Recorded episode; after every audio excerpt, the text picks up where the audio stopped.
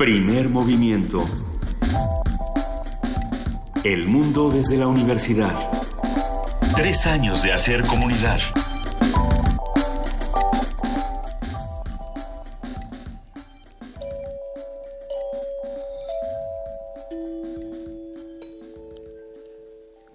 Muy buenos días, bienvenidos a todos los que nos están acompañando aquí en la sala Julián Carrillo de Radio UNAM. Este es el tercer aniversario de Primer Movimiento y nos da muchísimo gusto poderlo celebrar con ustedes que han hecho comunidad con nosotros todo este tiempo y con los que vayan llegando aquí a la sala. Repetimos que estamos en Adolfo Prieto 133, Colonia del Valle, a dos cuadras del Metrobús Amores y no podría estar más emocionada de compartir una mesa con mis más queridos amigos, maestros y demás. ¿Cómo están? Muy buenos días. Yo pido Juana el Inés. demás. de esa. ¿Y él y demás? Esa Iglesias está también Miguel Ángel Quemain. ¿Cómo estás, Miguel Ángel? Hola, Benito Taibo, nuestro director y compañero, amigo. Buenos días. Director y sin embargo, amigo. Sí, Funcionario, sin embargo, amigo. ¿Cómo estás, Benito? Bien, muy contento. Ah, hace tres años no pensábamos que íbamos a llegar hasta aquí. Cuando arrancamos ese 4 de agosto de 2014, todo era ah, nuevo. ¿no? Todo Lunes era- y confusión. Eh, todo era nuevo. Estábamos arrancando un programa de tres horas diarias, algo inédito, en vivo, en Radio UNAM, en donde la cultura era el punto central y, la visión del mundo a partir de la universidad era nuestro, nuestra primera misión. Y yo creo que, que este trecho avanzado nos ha dejado un montón de maravillosas experiencias en el camino. Yo creo que sí nos ha dejado, sobre todo, la experiencia de trabajar en equipo, de organizarnos, de hacer comunidad y de plantearnos la realidad de este país y de esta universidad desde otro lado y con otros ojos y con otras voces. Yo creo que eso es enormemente agradecible.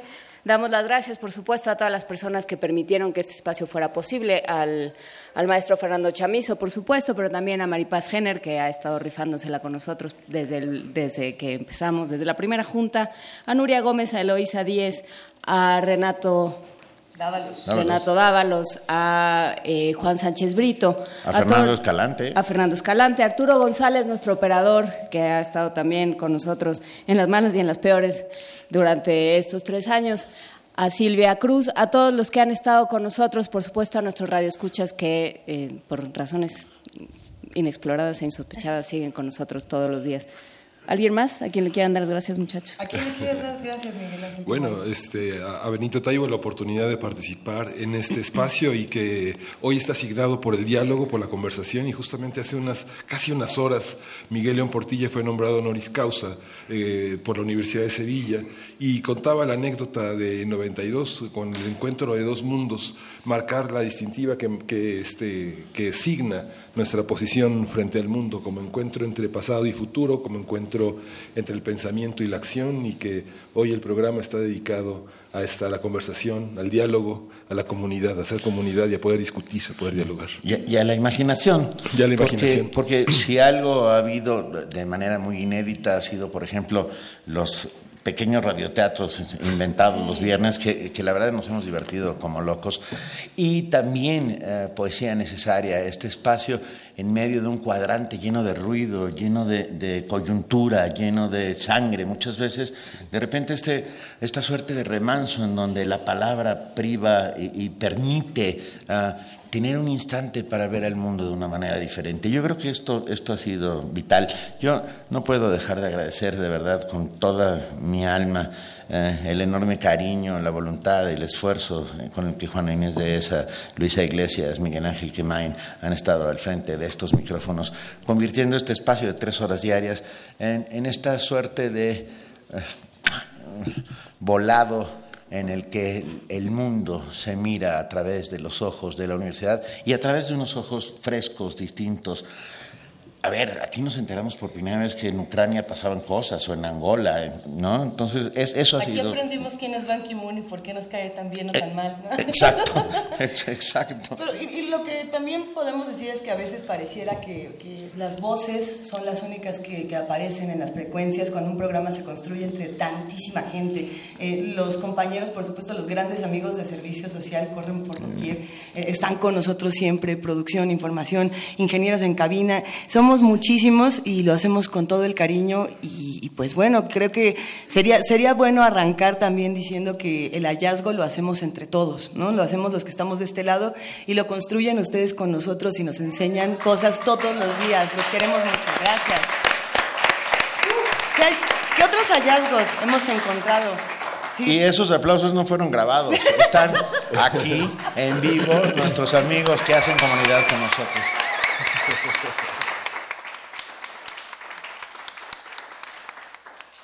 de mis hallazgos consentidos de, en primer movimiento en Radio UNAM y en otras frecuencias, por supuesto, es encontrar a la Sonora Balcanera, por ejemplo, que hoy nos acompaña y sería... Que desde bien temprano está haciendo un ruidajal. bueno, desde las 5 de la mañana aquí nosotros ya estamos bailando, los recibimos también con un gran aplauso, por favor. Sí.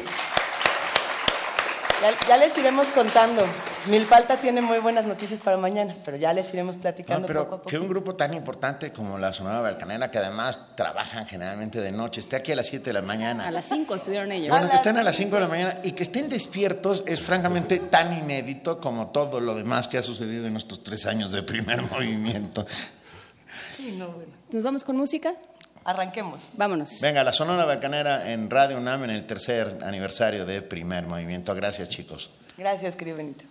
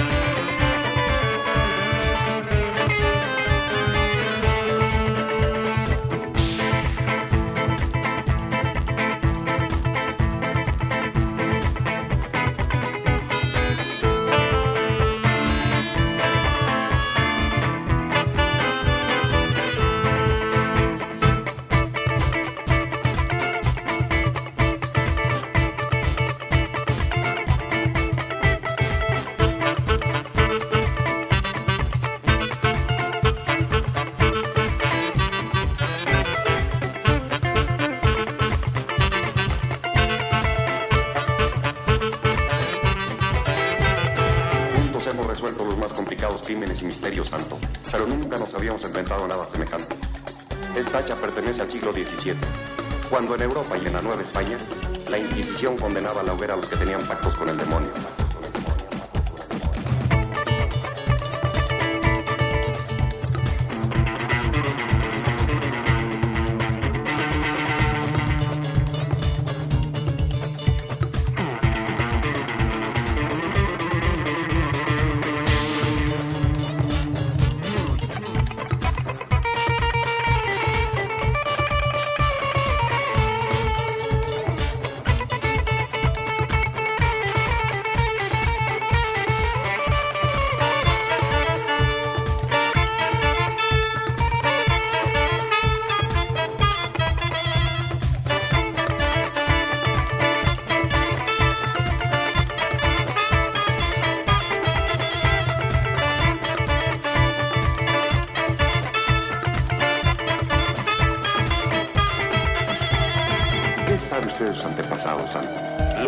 es lo referente a mi disfraz.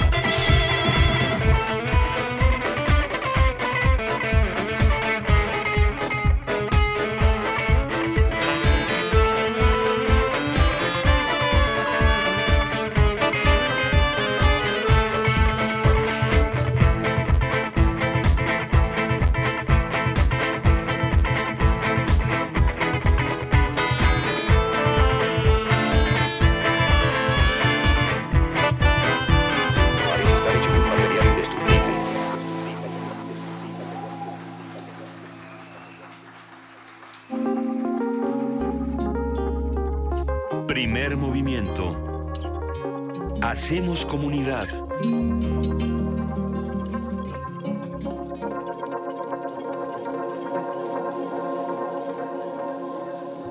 Eso fue la Internacional Sonora Balcanera. Surgió en 2008 en medio de la escena Balcan de la Ciudad de México. Amplísima, me imagino. Ahorita lo vamos a platicar. Eh, y bueno, está integrada. Esto que escuchamos fue Chilango Kosek. ¿Kochek? Kochek. Y están con nosotros Sultán Balcanero. Levanten la mano, niños. Sultán Balcanero. Ah, levanten la mano que es radio. Sultán Eso. Balcanero. Aplausos.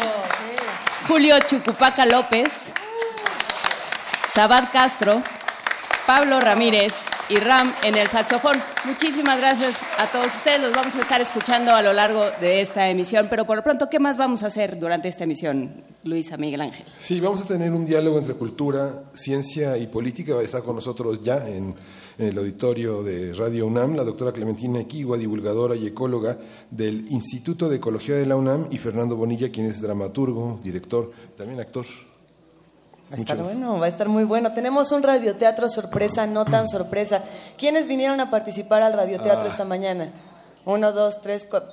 ¿Nos alcanza? Parece ser que vamos a tener personajes suficientes para todos en el pájaro No te preocupes, alma. Frida, estamos cubiertos. Estamos Estaba cubiertos y seguimos por acá. ¿Qué más va a pasar? Sí, vamos a tener en la nota del día un diálogo entre nosotros, cómo dejar de vernos como los otros. Es una conversación con el doctor Alfredo Ávila, él es investigador del Instituto de Investigaciones Históricas de la UNAM, y Pablo Romo, quien ya conocen, un colaborador asiduo de, de Primer Movimiento, miembro del Consejo Directivo de Serapaz y profesor de Transformación Positiva de Conflictos en la Facultad de Ciencias Políticas y Sociales de la UNAM. Como tenemos el día de hoy un, un auditorio rico con el que vamos a estar platicando, con el que vamos a estar haciendo comunidad, la poesía necesaria esta mañana les toca a ustedes. Alguno, me imagino, a uno, dos y tres personas subirán aquí con nosotros al escenario de la sala Julián Carrillo y estarán leyéndonos pues, lo que quieran compartir de poesía necesaria. Tenemos todavía más, tenemos una mesa que se antoja muchísimo. Sí, va, va a estar con nosotros Cristina del Castillo, quien es intérprete, actriz, una mujer apasionada del teatro y del lenguaje, que ha trabajado en las Naciones Unidas como intérprete. Es una mesa dedicada al arte de la conversación en la que también participa Leopoldo Baliñas. Él es antropólogo, lingüista e investigador del Instituto de Investigaciones Antropológicas de la UNAM y se ha dedicado al estudio de varias lenguas indígenas mexicanas. Así que los invitamos a que se queden con nosotros de 7 a 10 de la mañana en la sala Julián Carrillo de Radio UNAM. Y si no pueden estar aquí, también estamos en www.radiounam.unam.mx, en el 96.1 de FM y en el 860 de AM. Arranquemos de una buena, vámonos con nuestra mesa de arranque que se antoja mucho y ya tenemos a nuestros invitados aquí, así que venga. Originalmente para los romanos la palabra cultura aludía al cultivo del campo y el culto a las deidades, pero pronto dotaron al término de un nuevo significado que se refería al hecho de cultivarse, es decir, adquirir personalmente el nivel de libertad, el espíritu crítico y la capacidad para vivir, aptitudes que podían adquirirse a través de los grandes libros, el arte y los grandes hombres quienes servían de modelo. Y bueno, actualmente podemos definir a la cultura como el conjunto de formas y expresiones que caracterizan a una sociedad determinada en el tiempo. Por su parte, la política se refiere a la forma ideológica de concentrar el poder en un grupo determinado de personas que lideran y velan por las garantías de una población. Así que bueno, pues vamos arrancando esta charla.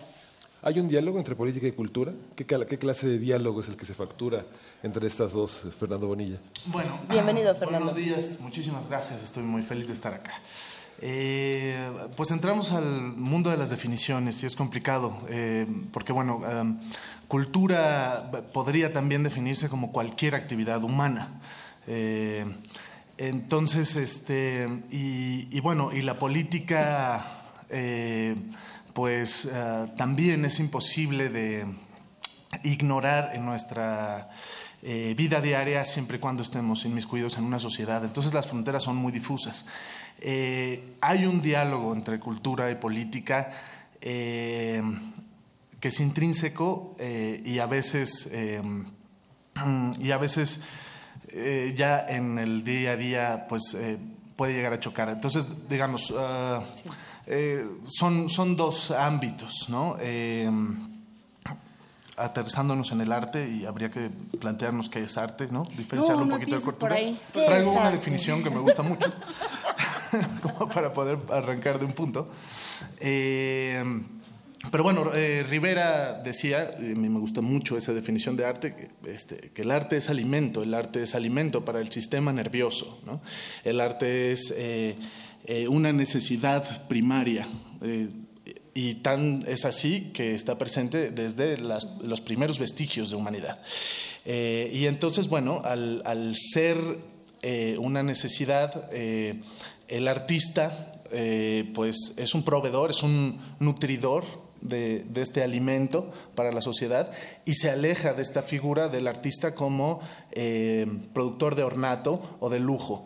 Eh, y por ende el Estado o la política pues tendría que proteger la producción eh, de este alimento que la sociedad necesita, ¿no? De la misma manera en que, bueno, pues tendría o es su obligación procurar la formación de eh, y la capacitación y, brindar las herramientas para médicos, eh, horticultores, eh, campesinos, obreros, etc.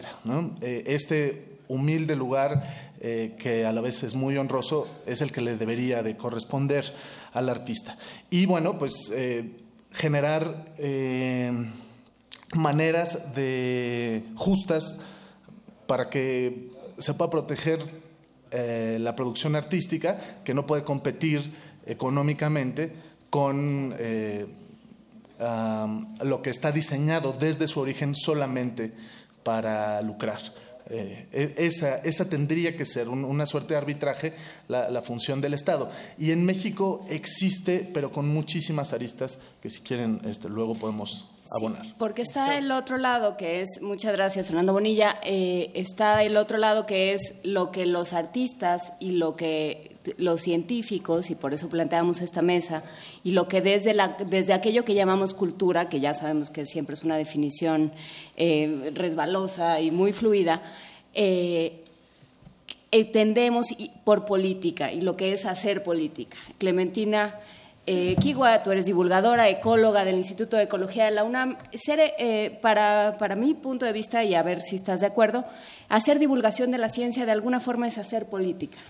Pues sí, yo eh, un poco hablo eh, con mis alumnos y les digo que política en realidad para mí ya debe ser como parte de nuestra cultura, un poco esta eh, necesidad de comunicarse con los demás, de negociar por, por el bienestar común, no solamente dejarle la política a los políticos, tiene que incorporarse, para mí, tiene que incorporarse más a nuestros hábitos cotidianos, ¿no? y en ese sentido, pues la ciencia juega un papel muy importante eh, si hablamos de diálogo, quizá en algún momento no había mucha comunicación entre la ciencia y la política, pero ahora cada vez se busca más, ¿no? Eh, un poco para que la gente entienda sobre, pues, de dónde viene este café, cuál es el café que mejor me, conviene y a su vez eh, debe haber las condiciones para que yo pueda como ciudadano tomar las decisiones correctas, ¿no?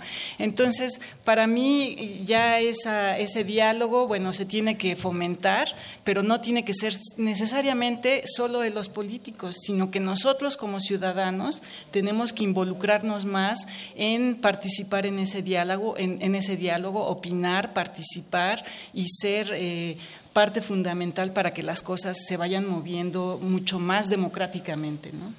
Eh, Fernando, tú em, parte del hecho eh, de la razón por la que estás aquí es porque, digo, además de que nos caes muy bien, pero no, no, no es eso. En realidad no es eso. En realidad es que tienes una. En realidad nos caes también. No.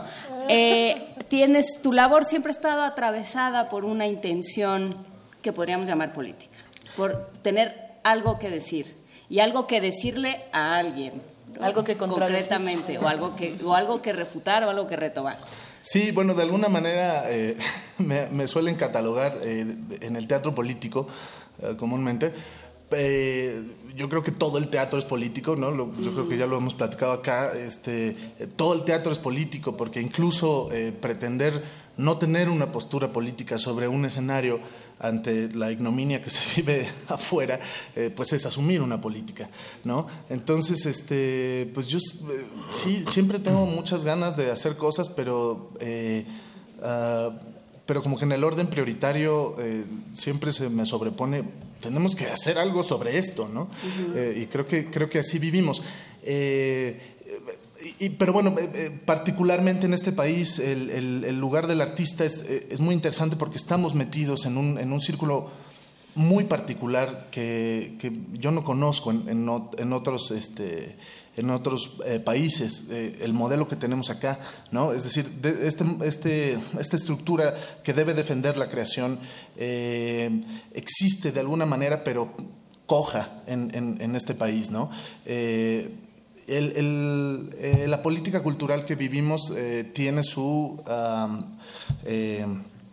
Em, su origen en, el, después del 88, ¿no? en la presidencia de Salinas. Eh, había un afán de legitimar eh, la presidencia y entonces muy astutamente, sé que ahora es difícil imaginarse una figura astuta en los pinos, pero em, planteó eh, una mutación, sentó a todos los intelectuales de la época y les dijo, bueno, a ver, ¿qué quieren?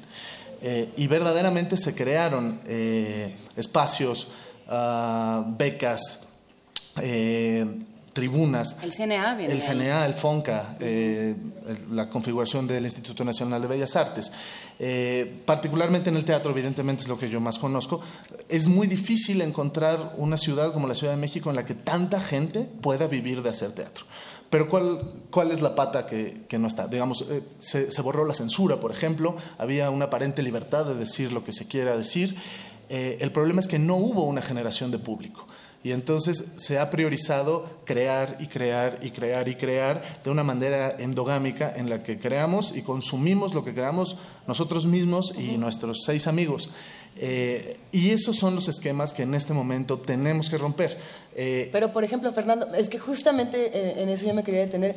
la creación de públicos, de lectores, tanto para ciencia como para teatro, artes, como para política. el otro día estaba en, una, en una conversación donde alguien dijo, todos los políticos son malos, todos los artistas ya no tienen discurso y todos los científicos son impenetrables, ¿no? Así como ah, ah, no podemos dialogar con nadie. Y más allá de decir, bueno, no estoy de acuerdo porque hay todos estos elementos para armar un buen diálogo, sí hay un, pues una suerte de ruptura en estos discursos donde de pronto los lectores, el público, los que están del otro lado, no saben cómo acceder. Y tampoco es porque, porque no quieran hacerlo, sino porque a lo mejor no les hemos dado las herramientas para hacerlo. Eh, ¿Cómo, ¿Cómo, ven este asunto? ¿Cómo, lo ves, Clementina? Bueno, sí, efectivamente ha habido un poco ese problema y quizá históricamente en, México no había habido esa preocupación, a lo mejor no había habido las herramientas para hacerlo correctamente, pero yo creo que ahorita muchas instituciones y particularmente la UNAM sí se está esforzando en mejorar esta comunicación de los científicos con el público. A mí, por ejemplo, como eh, divulgadora del Instituto de y que yo llevo la, la Oficina de Comunicación de la Ciencia o de Divulgación y Difusión de la Ciencia, me sorprende que tenemos más de 20 mil seguidores en Facebook y Twitter. Y la gente se involucra, la, gente hace preguntas, hace comentarios, hace comentarios fuertes y en la medida de lo posible, bueno, tratamos de establecer ese diálogo, pero de alguna manera eso es una señal para mí de que la gente está interesada y que están encontrando pues una voz que de alguna manera está tratando de establecer este diálogo, ¿no? Entonces, eh, para mí es muy estimulante encontrar esta respuesta, ¿no? Y, me alienta mucho como mexicana pensar que efectivamente estamos logrando algo y que la gente se interesa por saber, ¿no? Por entender el conocimiento científico de alguna manera. Ajá. bueno, la política se hace desde el presupuesto. ¿no? Digamos, pensamos que 2017 el Sistema Nacional Anticorrupción tiene 6 mil millones de pesos, pensamos que 14 mil millones de pesos tiene el presupuesto para cultura, pensamos que 86 mil tiene el presupuesto para la ciencia. Digamos que hay una, hay, una, hay una visión de qué se puede hacer con lo que se tiene. Este año se redujo un 5.7% el presupuesto para la ciencia, la comunidad científica protestó, no hubo mayor protesta de la comunidad internacional en la que participan muchos científicos mexicanos, porque son las becas con las que ellos participan dentro del Sistema Nacional de Investigadores, las becas de excelencia del CONACYT y las becas que otros organismos de excelencia internacionales tienen. digamos, cuadriplica el presupuesto de ciencia al presupuesto de cultura. Y si pensamos que en este año justamente las participaciones estatales se redujeron, dejamos eh, a una generación prácticamente de gente que está en los de estudiantes que egresan científicos a este profesionales de la cultura en los estados sin esa participación. Con Aculta, que ahora es la Secretaría de Cultura, daba el 50% o el monto idéntico al que los estados participaban para proyectos de cultura. Hoy la mayoría de los gobernadores, casi el 50%, están observados por falta de ejercicio y por corrupción.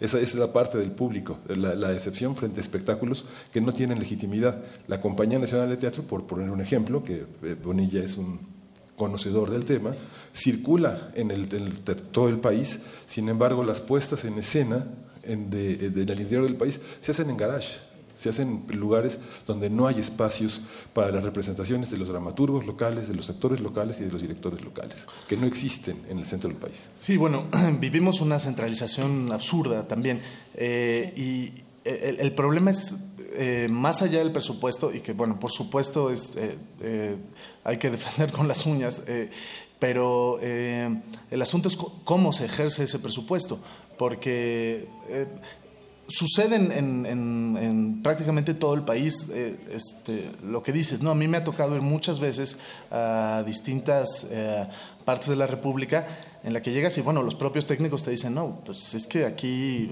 eh, se programa una obra que viene de la Ciudad de México este, cada tres meses, ¿no? Y mientras pues se usa para eh, festivales escolares, ¿no? Este, o, y fiestas.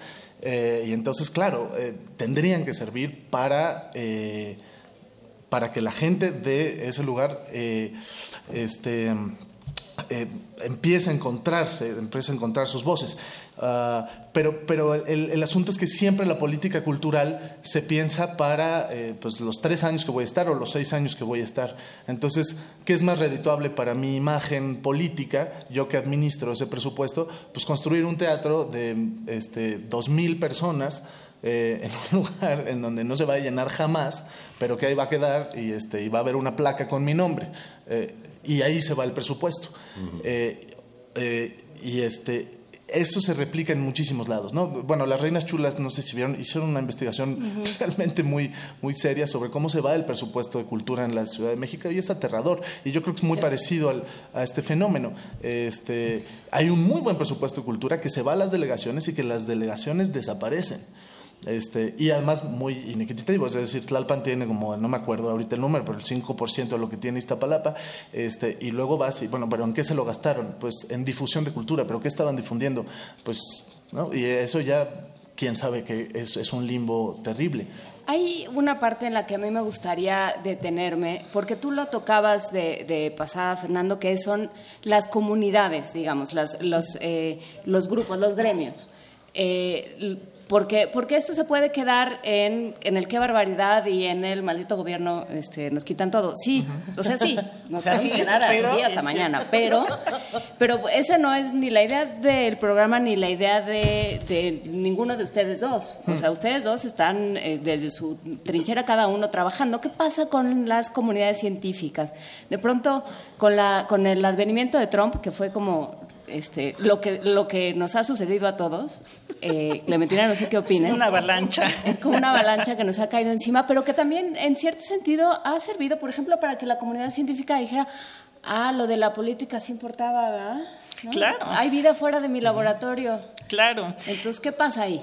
Bueno, eh, efectivamente, Trump ha sido una avalancha y yo creo que, bueno, yo ya no sé si me da risa o me dan ganas de llorar, efectivamente, ¿no? Pero eh, en general yo lo que veo es, eh, como decía hace rato, sí hay este interés, ¿no? yo empecé cuando iba por, a terminar mi doctorado, estaba en la disyuntiva si dedicarme a la investigación o si dedicarme a, hacer divulgación de la ciencia, porque siempre me ha gustado, ¿no? Desde muy, muy joven me ha gustado hacer divulgación de la ciencia.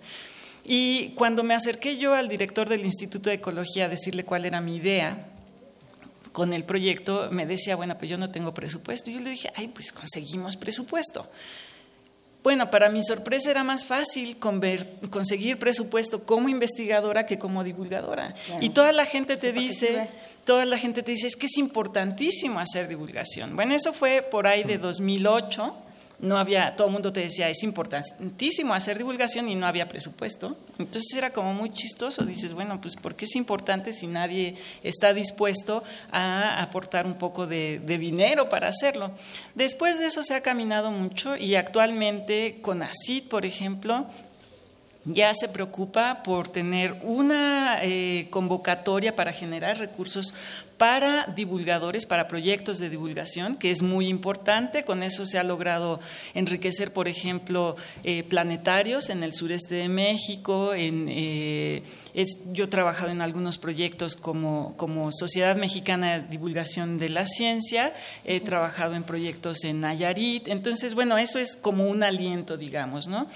Desde el punto de vista del Instituto de Ecología, a mí me ha parecido muy estimulante el entusiasmo de los investigadores, ¿no? Porque efectivamente uno pensaría que son, eh, pues que no quieren hablar al público, que no se quieren aventar a estar en la radio o en la televisión, pero yo cada vez veo eh, a mis compañeros investigadores que tienen ánimo de hacer proyectos de divulgación, sí tienen opinión sobre los aspectos políticos que nos están eh, aterrando a todos, sobre todo con el vecino país del norte, pero yo veo que ellos están con ánimo de estar en la tele, de hacer proyectos de divulgación. Acabo de estar en el Congreso Mexicano de Ecología en León y presentamos un libro para niños sobre libélulas.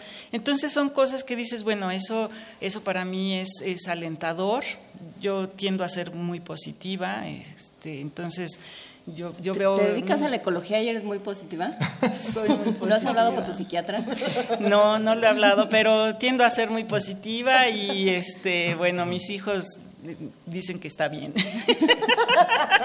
Porque mi marido de repente pinta, pinta un panorama más realista, pero yo digo, bueno, los jóvenes tienen una, una buena energía, ¿no? Para hacerlo tenemos aquí jóvenes como, como él que están peleando por estas cosas y para mí eso es un aliento, ¿eh?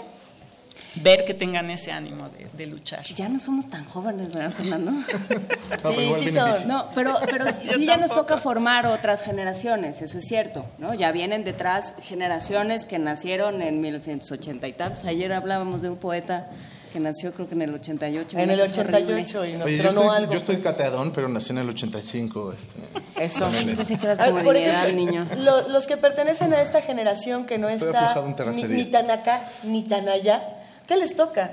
Porque todavía no tienen este asunto de, bueno, ya puedo ser un maestro que eh, pasa, digamos, o, o sí. Pues chambear. ¿no? Chambear, o sea, no, no quedarse quieto y seguirse moviendo, ¿no? Eh, un, poco, un poco volviendo, este, eh, digamos, solemos entender el teatro político como, eh, como en Hamlet, ¿no? Es decir, Hamlet monta una obrita para denunciar que Claudio es el asesino, ¿no? Y entonces en escena Claudio se ve reflejado y dice yo soy el asesino. Pero el problema es que desde hace unos años llevamos haciendo teatro eh, y en el público hay puros Hamlets que están de acuerdo con el que montó la obra. Entonces salimos muy felices como, ay, qué padre que todos sabemos que Claudio es el asesino y nos vamos contentos a, dormir y no pasa absolutamente nada. Entonces yo creo que hay que eh, replantear la manera de hacer teatro político sabiendo a qué audiencias nos estamos dirigiendo. Si sabemos que hay puros Hamlets en el escenario, pues entonces a lo mejor que no les guste la obra, pero picarlos para que salgan y hagan algo. ¿no? Entonces es absolutamente legítimo eh, que se haga el teatro más complejo, el más honesto, el, ah, el intelectualmente más eh, osado. eh, y hay espacios para ello, ¿no? Para eso está la UNAM, para eso está eh, el CCB, lugares que tienen su público. Pero es responsabilidad, y eso, yo eso creo que es muy importante eh, entenderlo. El creador eh, artístico tiene una responsabilidad social fundamental, que es, igual que los divulgadores científicos, atraer a nueva gente, generar primeras experiencias artísticas interesantes para que para que la gente se acerque. El, el fenómeno en el que estamos encerrados, eh, con esto, si les parece, concluyo, este, porque ya me siento un poco ¿Sientes que te bajaron la luz? ¿Que te pusieron a José como en José como en, las, como en las fiestas? Este, pero bueno, el fenómeno, digamos, eh, ciudades que, que más o menos podrían equipararse, ¿no? En Buenos Aires hay una oferta teatral eh, inmensa. Y yo creo que la Ciudad de México compite en producción y en calidad con, con, Buenos Aires. La gran diferencia es que en Buenos Aires te subes a un taxi y el taxista te puede este, decir que está bueno. Que está bueno y, y, qué fue la última obra que vio y cuál fue este, el último libro de poesía. Eso, sí, es, eso me sucedió. Esa, esa, parte de la inequidad de la, uh -huh. del acceso es algo fundamental. Pero eso nos toca a nosotros. Y ese es el sí, punto que, hemos que discutido mucho, digamos, los salarios mínimos, la, la, la, cantidad de trabajo que tiene que hacer una persona para sostener una familia, la cantidad de gente que trabaja, la, la, seguridad social que no alcanza para la gente que está, las personas que están envejeciendo paulatinamente y que tendremos en el 2030 una población que hace 30 años era mayoritariamente infantil y joven y que ahora ya no lo es. Claro. Hay, una, hay una jerarquización de los valores. Mucha gente eh, acude a las redes sociales, ve muchísimas cosas por internet, descarga obras de teatro. Hay, yo creo que hay una riqueza enorme. Ahora hay una sorpresa para los públicos del IMBA, de la UNAM. La UNAM tiene un público calientísimo en los teatros. En por supuesto. A pesar de que en los medios no hay una respuesta, ni en la crítica teatral, ni en la crítica dancística, digamos, ¿hay cuántos, cuántos críticos de danza hay? Tres. Pero yo creo ¿Cuántos que... críticos de música hay? Cuatro. Sí, pero hay porque, poco, porque ¿no? está muy caliente, pues porque somos los mismos 200. No, no, no, la UNAM, la UNAM, la UNAM no ha logrado, Fernando. digamos, tener una definición clara de los públicos. Tiene obras llenas. Sí, y bueno, el IMBA pero igual. Marabatío, Pero pues... tiene, No, tiene obras llenas, pero, no, en Marabatío no, Pero la digamos- universidad, es decir, eh, eh, la universidad tiene una responsabilidad de crear para su comunidad y la gente eh, que de afuera se acerca Pero viene. no solo su comunidad. Pero ese es el enfoque. A ver, la UNAM lo pagamos todos. Es que Por todos supuesto, somos la claro. universidad. Es un, es, digamos, es, una, es, un, es un espacio abierto. Eh, pero eh, la UNAM ha servido más bien durante todo el siglo XX y ahora este, como para proteger esa libertad, esa, eh, e- esas propuestas eh, de, de vanguardia, Sí, eh, complejas, donde, vanguardia. donde los, eh, donde los artistas realmente pueden ir hasta las últimas consecuencias de su creación. Yo creo que los artistas deben eh, asumir la responsabilidad de trabajar afuera de las instituciones, eh, afuera de los espacios tradicionales, eh, para, para llegarle a la gente que, que, este, que entiende el arte y que entiende la ciencia también Sí. como algo lejano, eh, privativo eh, y que le corresponde a, este, a las estructuras superiores de la pirámide social. Clementina Equigua. Pues sí, a mí me gusta esta idea de llevar la ciencia en la, a la calle, ¿no? Ha, ha habido varios proyectos que se hacen eso. Por ejemplo, el, eh, el famoso eh, para ver las estrellas, ¿no? Este, que ahorita se me fue el nombre, perdón, pero por ejemplo, todas las obras de teatro en Europa me ha tocado a mí ver las obras de títeres que me parecen siempre fascinantes. ¿Por qué aquí no tenemos obras de ese estilo en las plazas? Y, y ahora lo que yo veo, por ejemplo, algunos alumnos míos que han empezado a hacer grupos de teatro que hacen teatro eh, científico de alguna manera, ¿no? Bueno, eh, darles la oportunidad a estos chavos, ¿no? Una parte, yo rescataría una parte eh, que me parece fundamental de lo que decía eh, Fernando, que es ir, o sea, irle a predicar a los que de a los que te odian. ¿No? Claro. O sea, ir a hablar, porque pienso en, por supuesto, el debate del creacionismo, que es como, o sea, que a nosotros en realidad no nos toca tanto, pero Claro. que es, como está en los medios y es el más publicitado, pero pienso en lo que hubiéramos ganado y lo que podemos ganar con esta discusión de si la familia no la familia, este, eh, los niños de quién son y de quién deben de ser y eh, se los prestas a, a, este, a los homosexuales o no se los prestas y estas cosas tan espeluznantes, ¿cuánto hubiéramos, cuánto hizo con sarcasmo, ganaríamos? lo hizo con sarcasmo. Sí, muy bueno, claro que sí. Eh, ¿Cuánto ganaríamos si hubiera científicos involucrados? Diciendo, a ver, ¿no? o sea, este es el tema, esto es lo que pasa y estas son todas las mentiras dentro de su discurso. Claro, ganaríamos muchísimo y de alguna manera, eh, pues involucraríamos, como bien dices, a la gente, ¿no? Pero, pero también, eh, este, de alguna manera, pues nosotros tenemos que hacer ese esfuerzo. ¿no? Y, y, bueno, particularmente a mí, eh, por eso me gusta dar clases, ¿no? Porque ves a los, a los chavos que de repente ya están echando a andar proyectos que a mí no se me hubieran ocurrido y por eso yo hablo de la, de la esperanza, ¿no? Y de ser positivos, porque ves esta creatividad que de repente empieza a florecer más adelante y que está llevando la ciencia a espacios más eh, públicos, digamos, ¿no? Tengo alumnos que están, han llevado proyectos al Estado de México y, y llegan felices, ¿no? Con mucho éxito, con mucho ánimo y dices, bueno, eso es lo que necesitamos. Y justamente lo que dice Clementina, tengo más de 30 años eh, como profesor en la universidad y los, los egresados pensaban ser empleados, ahora pretenden ser gestores de proyectos. Ahora la gran parte de mis alumnos tienen proyectos culturales, gestan blogs, gestan páginas web, este, organizan, y antes no, antes eran de las escuelas privadas, que había una mentalidad empresarial, de productiva, de desligarse de las instituciones y generar sus propios patrimonios culturales, educativos, y ahora ha cambiado también esta parte que señala Claro, claro, para mí es alentador. ¿Cómo, ¿Cómo, vamos cerrando esta conversación? Digo, nos queremos quedar aquí otras tres horas, pero, pero bueno, eh, ¿qué, ¿qué, nos hace falta preguntarnos? ¿Qué no hemos discutido en esta conversación, Fernando, para ir redondeando un poco? Sí, bueno, pues creo que el, eh, las conexiones que, encuentro eh, deben derivarse al, sentido de, de, comunidad y de retribución del conocimiento que uno ha adquirido. Eh, es decir, ¿no? Eh, creo, si Clementina está de acuerdo, el, investigador científico no debe preocuparse por hasta dónde lo, lo llevará la búsqueda de la verdad. ¿no? Eh, y en ese sentido, eso la investigación podría beneficiar o no a la sociedad, eh, pero al mismo tiempo de, debería asumir la responsabilidad de, eh, de compartir eh, los conocimientos que, ha adquirido para, para, todo el mundo. Y en ese sentido, esa es la, la, función que le correspondería al Estado. Si se hace a medias, pues a los trabajadores de la ciencia o los trabajadores del arte nos corresponde hacer la otra mitad o hacerla en, eh, en su totalidad. Uh, pero, pero pues no podemos pretender desvincularnos de de, de, dónde estamos, del tiempo que nos tocó vivir, de la sociedad que conformamos eh, y de las necesidades que esa sociedad tiene. Entonces, eh, pues eh, particularmente el arte no puede existir sin, sin espectadores, ¿no? Entonces, eh, es el 50% de la obra artística está en quien la, la presencia, quien la lee, quien la observa.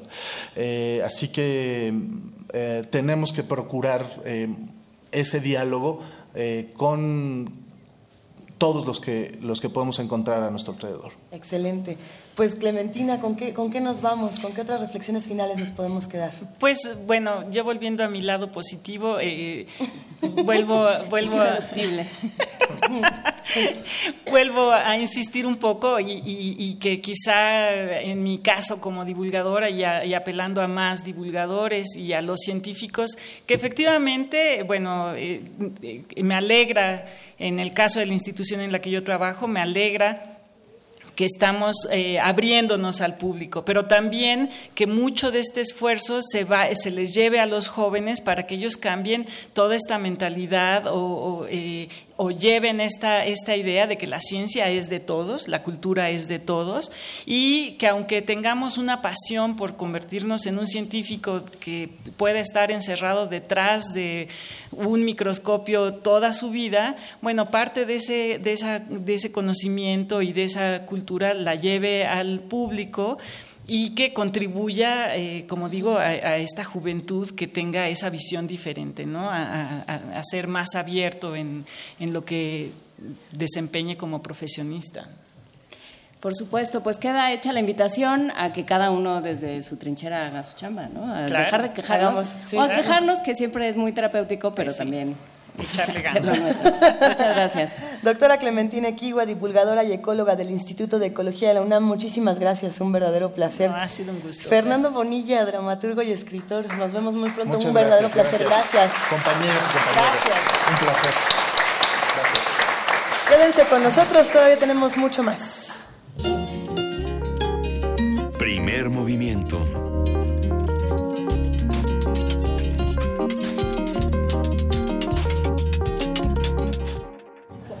Pues ahí les cuento que tenemos aquí un pequeño botecito donde vamos a hacer la rifa para justamente definir quiénes van a estar con nosotros en El Pájaro del Alma, este radioteatro sorpresa que viene después del corte. Y además estén pendientes porque ya viene también otra, otro poquito de la Sonora Balcanera y ya se siente. Entonces, a ver, querido Miguel Ángel, ¿quiénes son los cinco que van a estar? ¿Nos mi, vamos mi, mi, mi, mi, mano santa. Las, mano hola, santa hola, hola, de Miguel Ángel Quemay. La de nosotros tres y a ver qué pasa. Adrián Escobar. ¿Dónde está Adriana Escobar?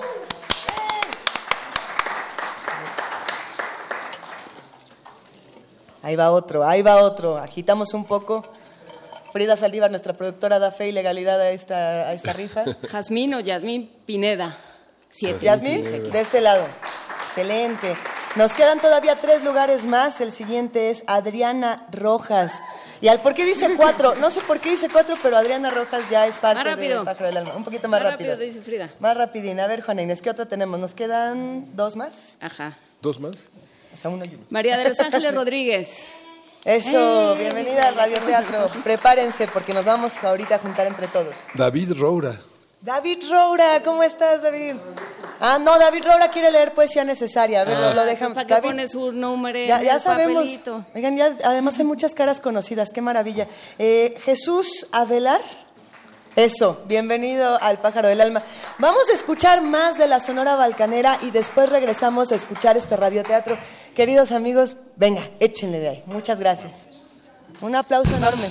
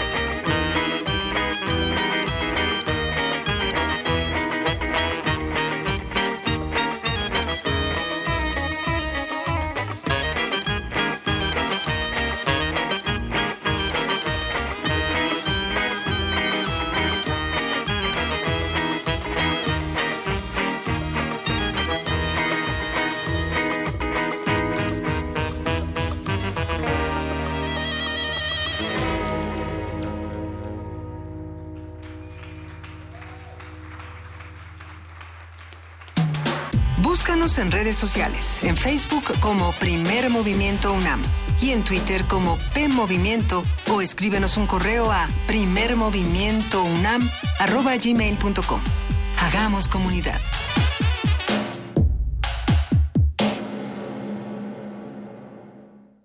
De las vistas de Salvador Toscano a la época de oro. Del celular a la era digital. Filmoteca UNAM. Exposiciones, acervo y restauración, cine en línea, talleres, hemeroteca. Circuito Mario de la Cueva, frente a la Facultad de Ciencias Políticas y Sociales. Entra a www.filmoteca.unam.mx. En Facebook y Twitter somos Filmoteca UNAM. Ahí encontrarás la oferta visual que tenemos para ti. Filmoteca UNAM.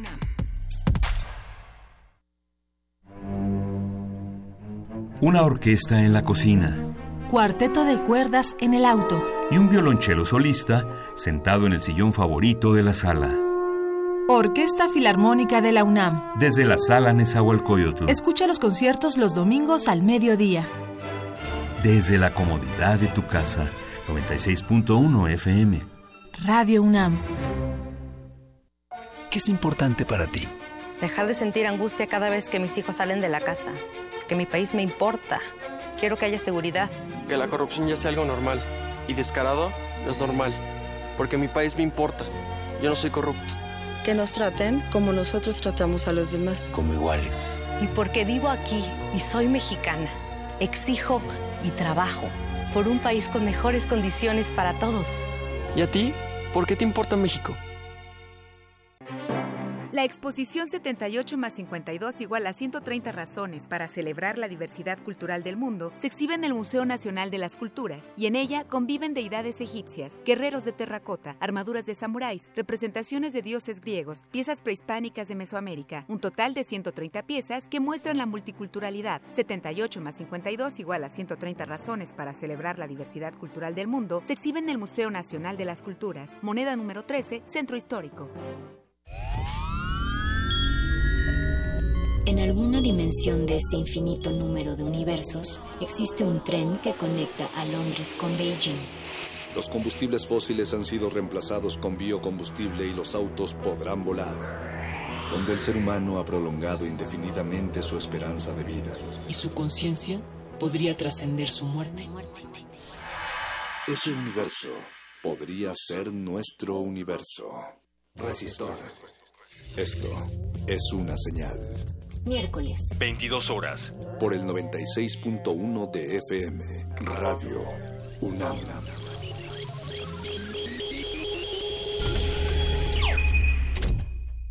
Let there be sound. Am I hearing voices within the voice? La voz. Gabinete de Curiosidades. Conoce los descubrimientos sonoros que Luisa Iglesias y Frida Rebontulet atesoran en las frecuencias radiales. Experimentación sonora, música poco convencional, materiales históricos y diversos audios que forman vasos comunicantes. Todos los domingos a las 2.30 de la tarde por el 96.1 de FM Radio UNAM. Experiencia sonora. Ingredientes para hacer la pócima de la diversión. Ancas de rana intrépida. Ratones de laboratorio. Plumas de pollo creativo. Mm, medio litro de carcajadas. Y listo. Revolvemos todo y decimos... ¡Hocus Pocus! Hocus Pocus, la revista de los peques y no tan peques. Todos los sábados de las 10 a las 11 de la mañana por el 96.1 de FM. Diviértete aquí en Radio UNAM. Primer movimiento. Podcast y transmisión en directo en www.radiounam.unam.mx.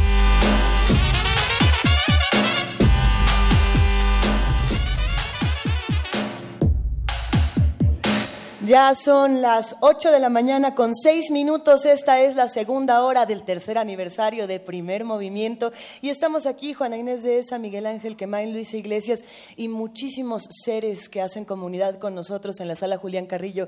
No podríamos estar más entusiasmados de compartir este, esta celebración con todos los que nos acompañan y con la Sonora Balcanera que está de este lado. Eso. Un aplauso, otro aplauso para la Sonora Balcanera. ¿Quién, ¿Quién, tiene micrófono? ¿Es, ¿Es, acaso Sultán, el DJ Sultán? Sultán sí. Buenas, buenos días. Querido Sultán, buenas, noches, buenos días, buenas noches, buenas tardes.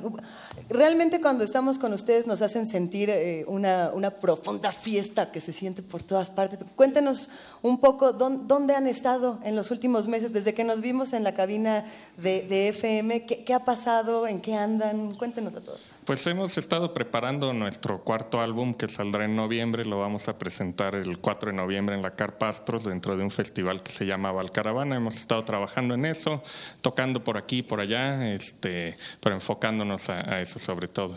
Mañana tienen, por ejemplo, una presentación importante. ¿Quién nos lo platica? Sultán, cuéntanos. Sí, mañana vamos a estar este, en, la, en el Faro de Milpalta, en el Festival de Pantomima, Clown y Circo, eh, cerrando el encuentro de juventudes de, de, dicho festival y además va a haber este, cirqueros con nosotros en el escenario, en algunas piezas. Vamos a compartir escenario con nuestros carnales de la Polca Madre, entonces va a ser una, una buena fiesta mañana en Milpalta. Ahí le mandan un abrazo a los de la Polca Madre. Claro que sí. Pero a ver, ¿qué pasa? Porque, ¿Con qué los relacionan? ¿Con qué, con qué músicos de, de con, contemporáneos? Platíquenos eso de la escena balcanera de México. Ajá. Bueno, de entrada, la, la, escena balcan, como se le dice en México, arropa varios géneros eh, de Oriente y, y, un poco tropicales. Es decir, hay, hay desde música balcánica de los gitanos de los Balcanes, así empezó todo, pero hay algo de klezmer, hay sonoridades de árabes, digamos, este, escalas que hacen eh, referencias y clichés al respecto, digo,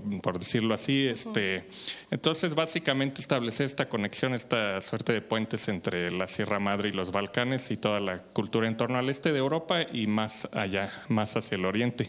Y bueno, aquí en México surgió influenciado por el cine de Mir Kusturica, en particular las películas de Underground y Tiempo de Gitanos, y de ahí muchos DJs empezaron a poner esta música de Goran Bregovic y demás eh, en, en, varias fiestas y, y empezaron a surgir varias bandas primero la Polca Madre, después eh, La Hora de la Hora, nosotros, otros tantos, y ahorita ya hay como, al menos en la Ciudad de México, unas 10, 15 bandas, de, de, eh, digamos, cercanas al género y, y también en la República hay varias. Lo que a muchos de, de, sus seguidores nos entusiasma muchísimo es pensar que los podemos encontrar en festivales donde esté uh, Basement Jacks o donde esté eh, algo relacionado con Custurica o donde esté algo relacionado con la polka madre o los ladrones de la cumbia. Es decir, podemos encontrarlos en diferentes tonalidades, en diferentes texturas y sobre todo últimamente en muchos festivales de música electrónica y eso siempre nos ha entusiasmado. Son, son guerreros. ¿Qué, ¿Qué planes van a tener a futuro después del disco y después de esta presentación el día de mañana?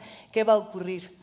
Con, pues bueno, seguiré hablando yo porque tengo ahí como más o menos todo eso planeado. El próximo año, el, el 2018, cumplimos este 10 años. Justamente. Entonces la idea es lanzar un, un acoplado remasterizado de, de, nuestros grandes éxitos y no tan grandes y un par de nuevas rolas y, y, festejarlo en grande en un lugar aún por definir. Eso será dentro de un año, en agosto. Entonces ahorita nos enfocamos a lo de noviembre.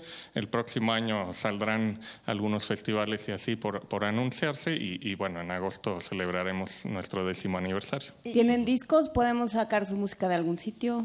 Eh, sí, estamos en, en, las plataformas digitales de escucha gratuita, de, desde Spotify hasta Deezer, pasando por todo. Estamos en YouTube y bueno, están a la venta en, en tiendas de discos. ¿Y en Radio UNAM eh, en este instante?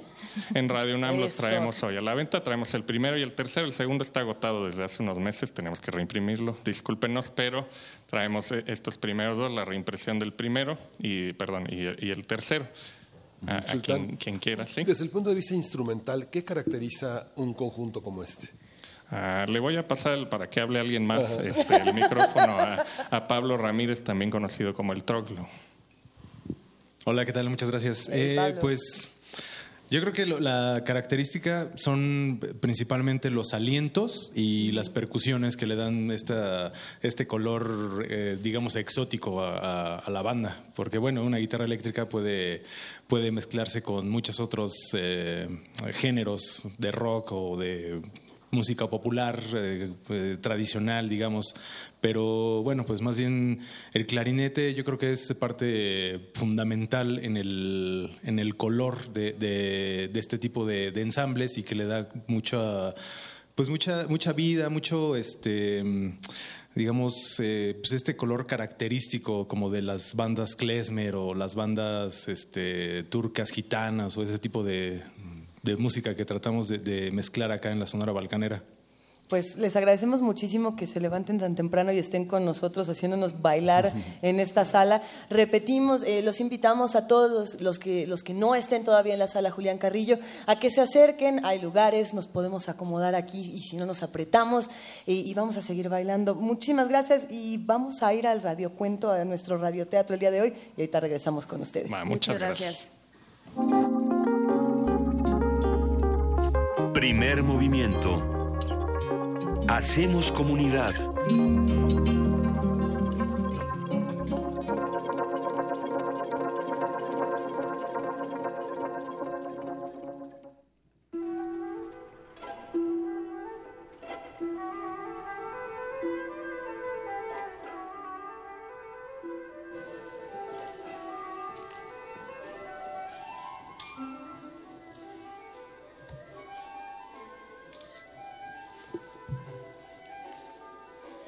Pájaro del alma, de Mijael Sununit. Traducción de Flaminia Coentúbal y Carmen Albert García, publicado por el Fondo de Cultura Económica.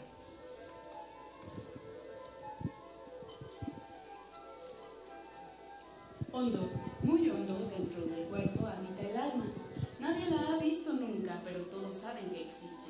Y no solo saben que existe, saben también lo que hay en su interior. Dentro del alma, en su centro, está de pie sobre una sola pata un pájaro, el pájaro del alma. Él siente todo lo que nosotros sentimos. Cuando alguien nos hiere, el pájaro del alma vaga por todo nuestro cuerpo, por aquí, por allá, en cualquier dirección, aquejado de fuertes dolores. Cuando alguien nos quiere, el pájaro del alma salta, dando pequeños y alegres brincos, yendo y viniendo adelante y atrás. Cuando alguien nos llama por, por, nuestro nombre, el pájaro del alma presta atención a la voz para averiguar qué clase de llamada es esa. Cuando alguien se enoja con nosotros, el pájaro del alma se encierra en sí mismo, silencioso y triste. Y cuando alguien nos abraza, el pájaro del alma, que habita hondo, muy hondo dentro del cuerpo, crece, crece, hasta que llena casi todo nuestro interior. A tal punto le hace bien el abrazo. Dentro del cuerpo hondo, muy hondo, habita el alma. Nadie la ha visto nunca, pero todos saben que existe. Hasta ahora no ha nacido hombre sin alma, porque el alma se introduce en nosotros cuando nacemos y no nos abandona, ni siquiera una vez mientras vivimos, como el aire que el hombre respira, desde su nacimiento hasta su muerte.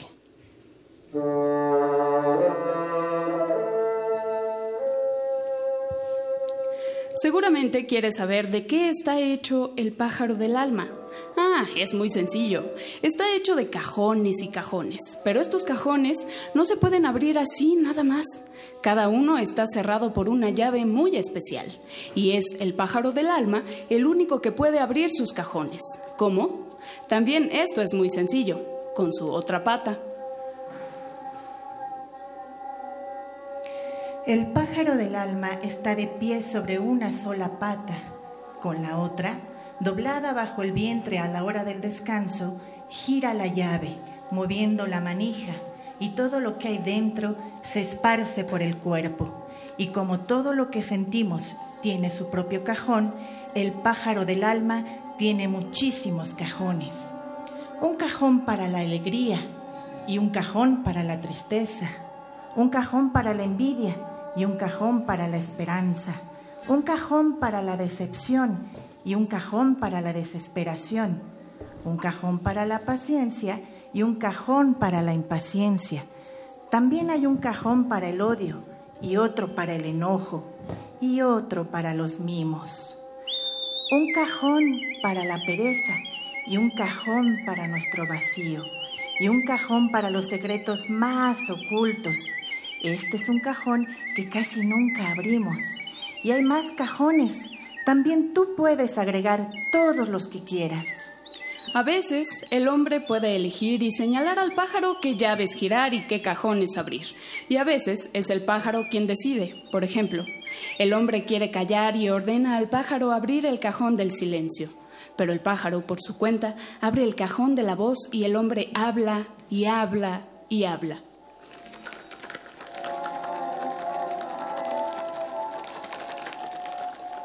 Otro ejemplo, el hombre desea escuchar tranquilamente, pero el pájaro abre en cambio el cajón de la impaciencia y el hombre se impacienta. Y sucede que el hombre sin desearlo siente celos. Y sucede que quiere ayudar y es entonces cuando estorba, porque el pájaro del alma no es siempre un pájaro obediente y a veces causa penas. De todo esto podemos entender que cada hombre es diferente por el pájaro del alma que lleva dentro. Un pájaro abre cada mañana el cajón de la alegría. La alegría se desparrama por el cuerpo y el hombre está dichoso. Otro pájaro abre en cambio el cajón del enojo, y el enojo se derrama y se apodera de todo su ser. Y mientras el pájaro no cierra el cajón, el hombre continúa enojado.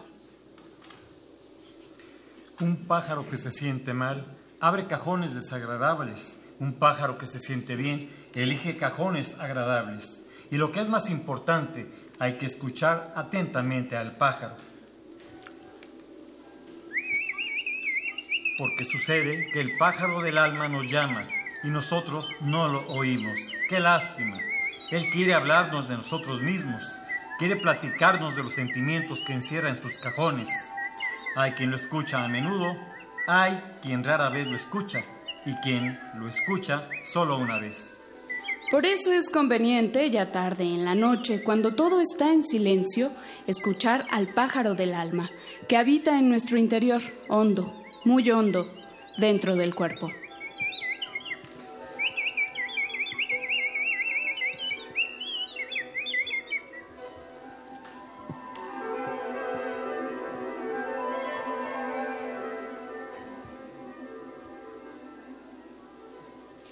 Pájaro del alma, de Mijail Snunit, traducción de Flaminia Coentubal y Carmen Albert García, publicado por el Fondo de Cultura Económica.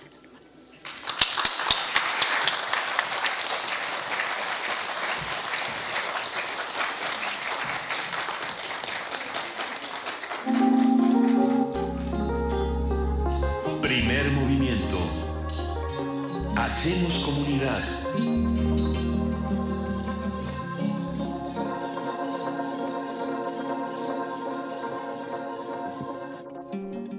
Joyas de nuestra fonoteca. Radio UNAM.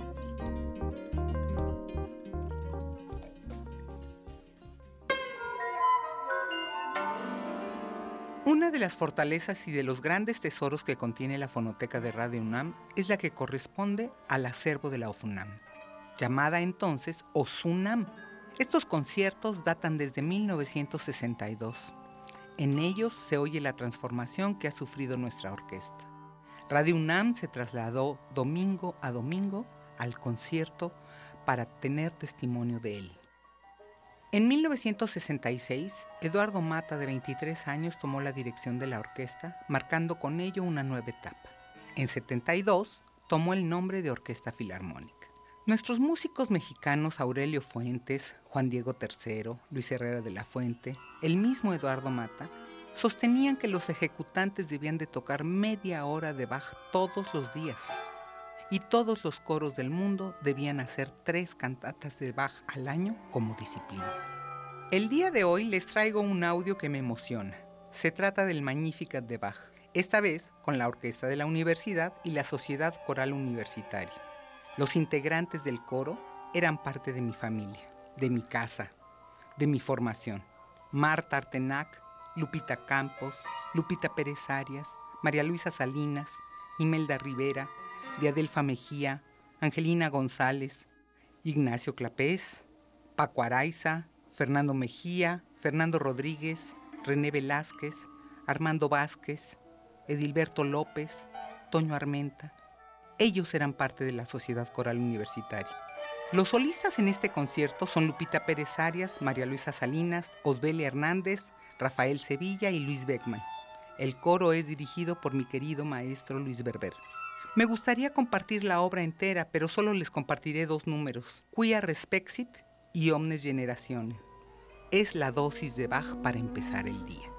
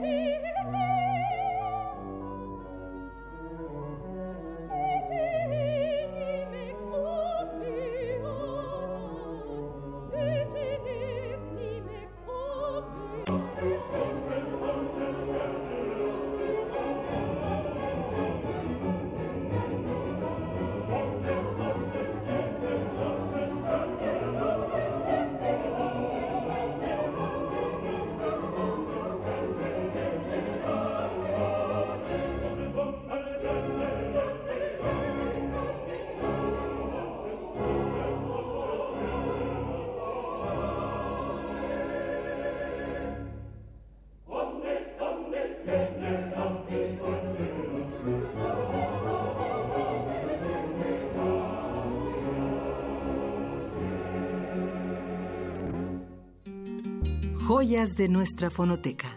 Radio UNAM.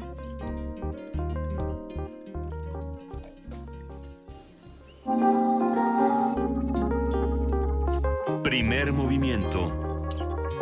Hacemos comunidad.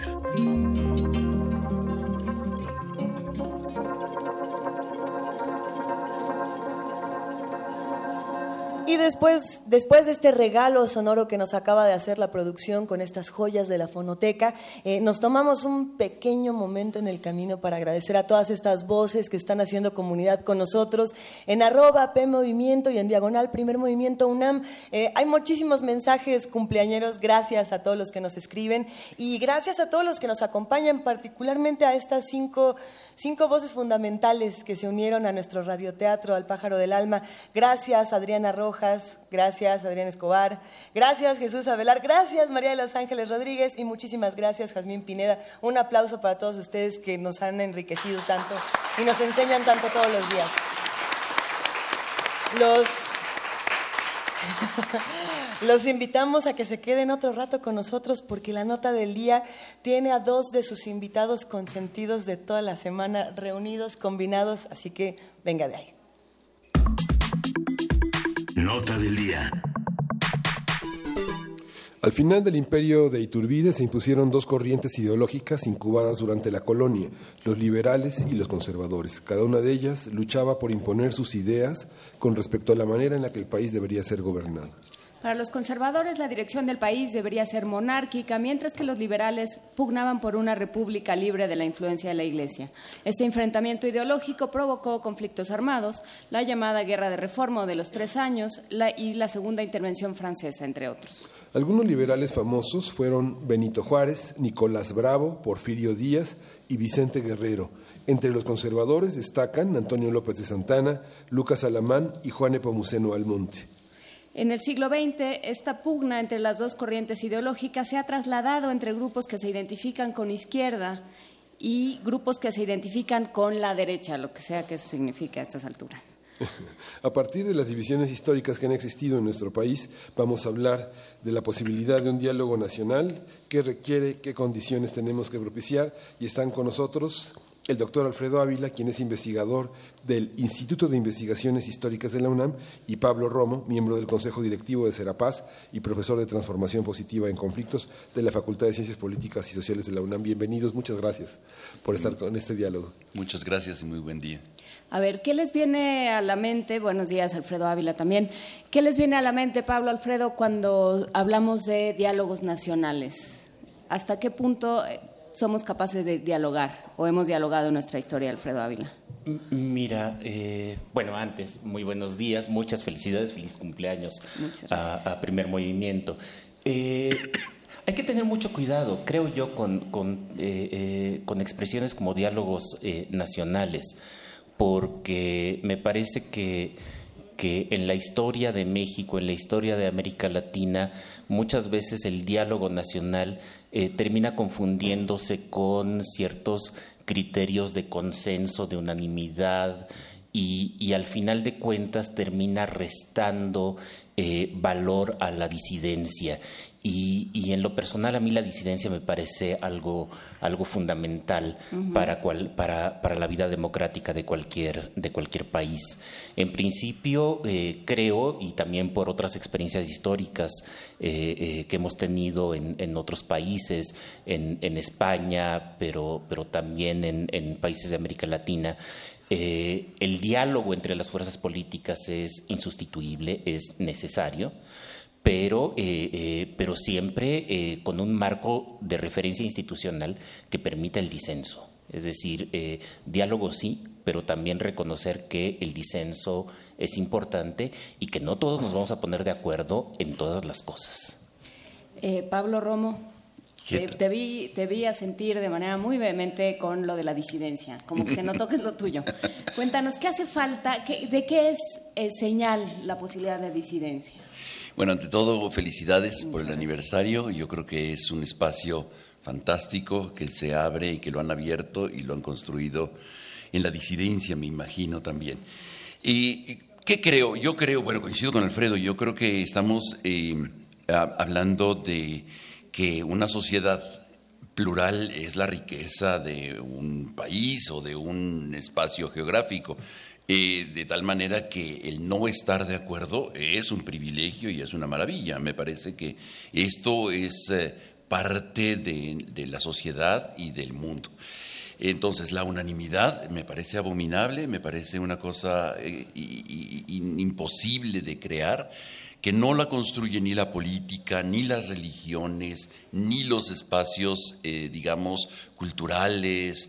Eh, hace rato escuchábamos sobre el teatro, ¿no? De las, la necesidad de la disidencia. Entonces, yo creo que eh, se pueden hacer pactos, se pueden hacer compromisos con temporalidades, con agendas comunes en ciertos puntos, para ciertas cosas.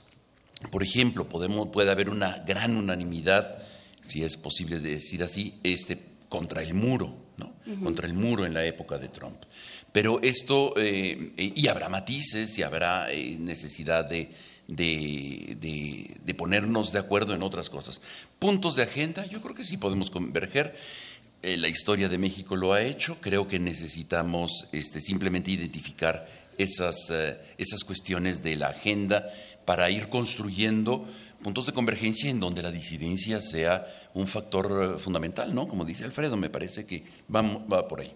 El punto es eh, cómo pasamos de no estar de acuerdo, o sea, ¿en qué momento no estar de acuerdo se convirtió Alfredo Ávila en, por lo tanto, cierro los oídos y no te escucho y no te doy posibilidad de hablar? Y, y, cómo, y hay momentos en la historia en los que el no estar de acuerdo nos ha llevado a construir otra cosa? Mira, la verdad es que la posibilidad de, trabajar juntos, de, entablar diálogos, de reconocer las razones de, los otros, es una propuesta ideal.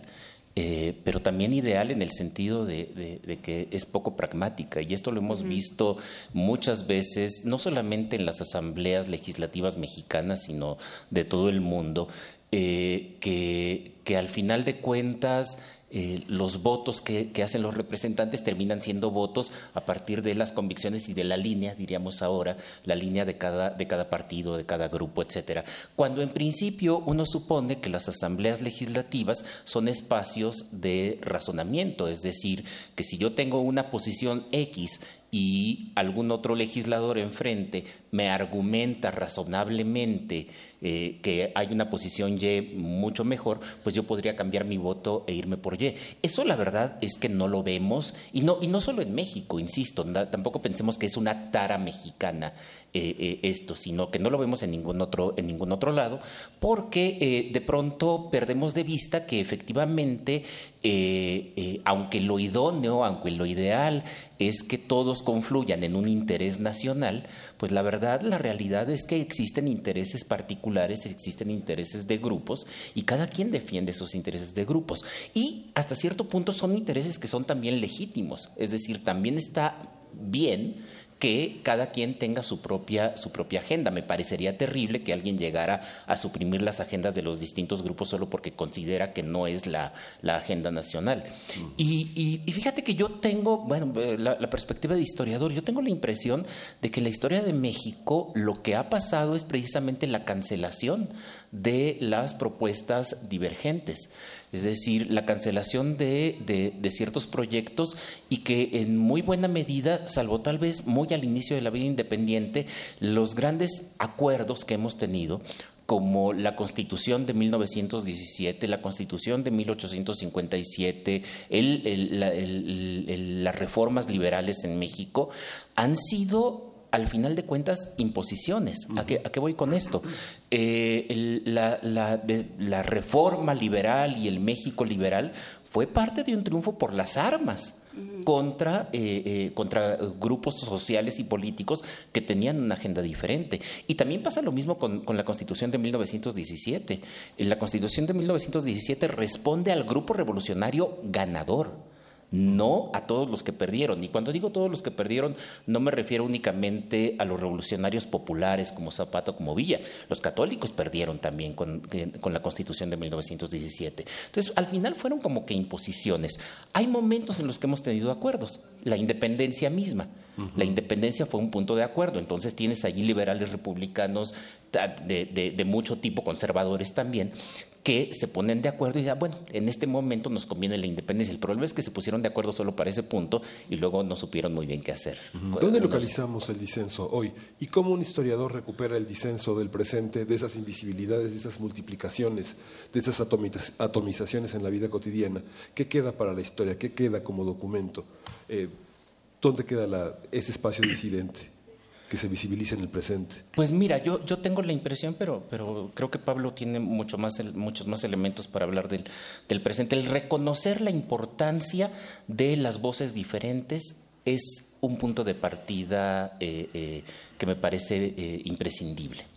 y también, otra vez, con, con mis prejuicios de, historiador, hay un montón de de, ideas, hay un montón de creencias eh, que seguimos arrastrando.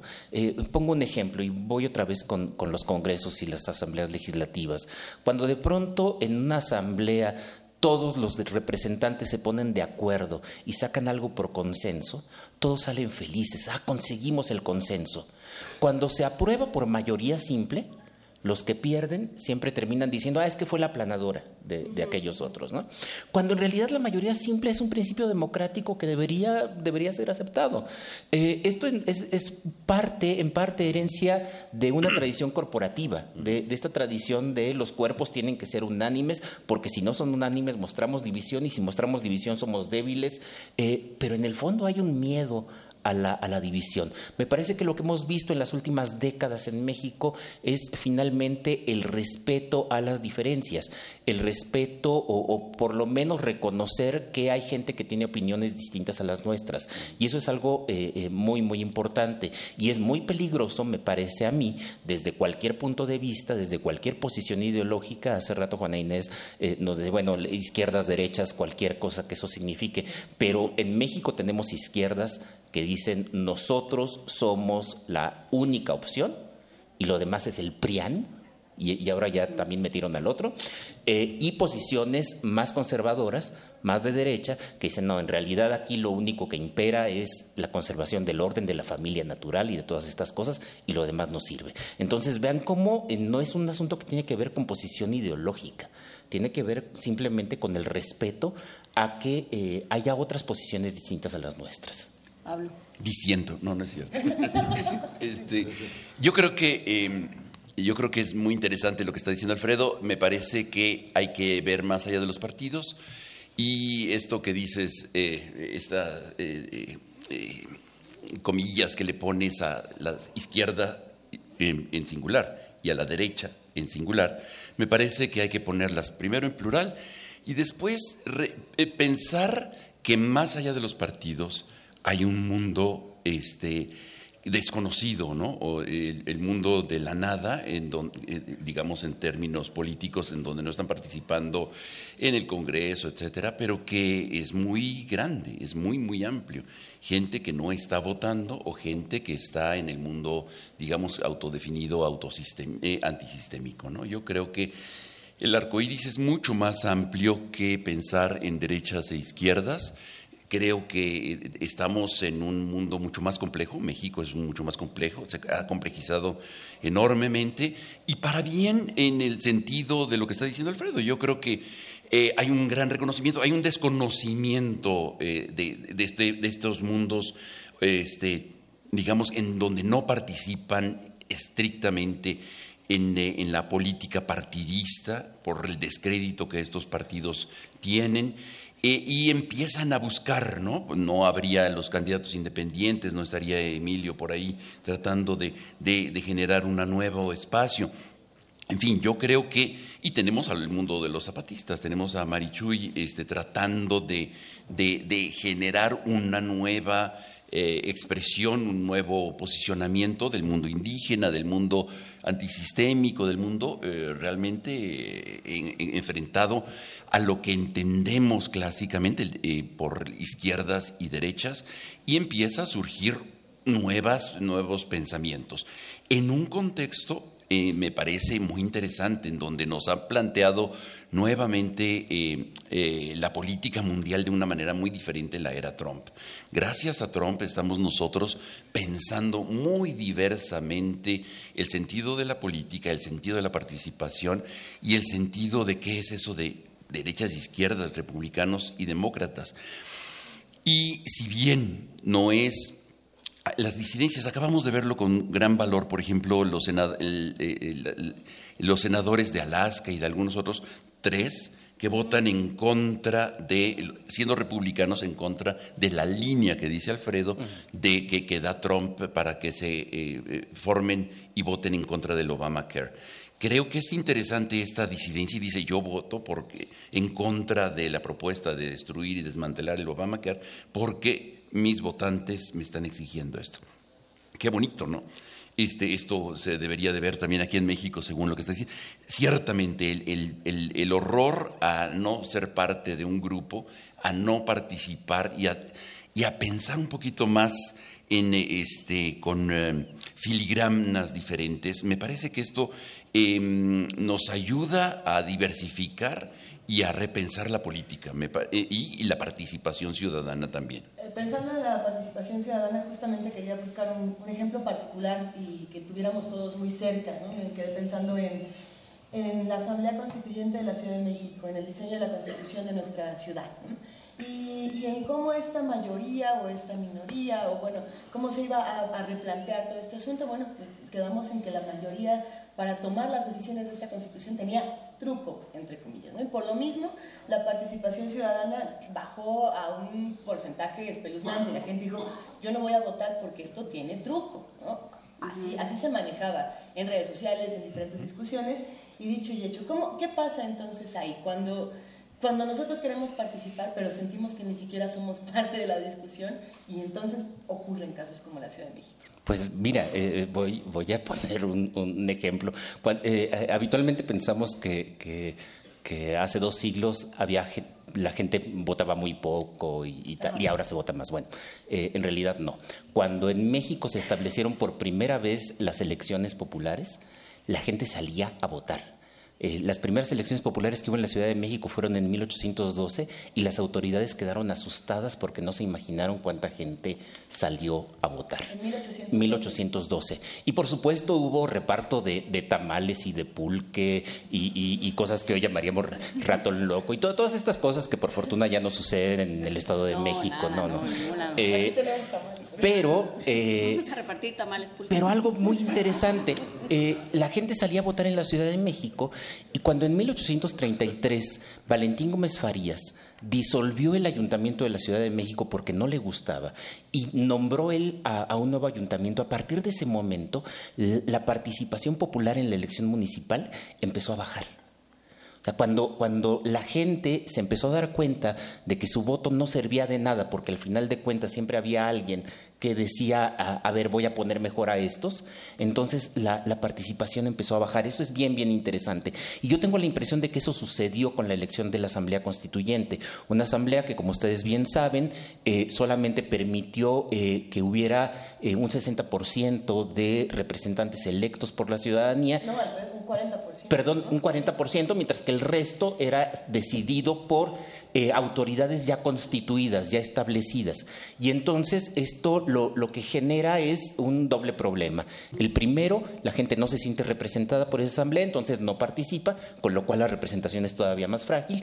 Y segundo, eh, estamos en un mito en realidad, porque la ficción de ser constituidos implica que nosotros nos constituimos, no que otros vengan a constituirnos a nosotros. Pero peor aún, una vez que sale lo que salió de la constituyente, este, empiezan los amparos, empiezan las impugnaciones, de, todas partes, ¿no? De todas partes. Entonces, este, esta, esta asamblea que hizo su esfuerzo de 40% representada por un voto directo, digamos, ciudadano, etcétera, que, que genera y empuja, eh, digamos, el reconocimiento de los derechos humanos, etcétera, en el fondo, después, cuando la proclaman, eh, empiezan las impugnaciones de todas partes, ¿no?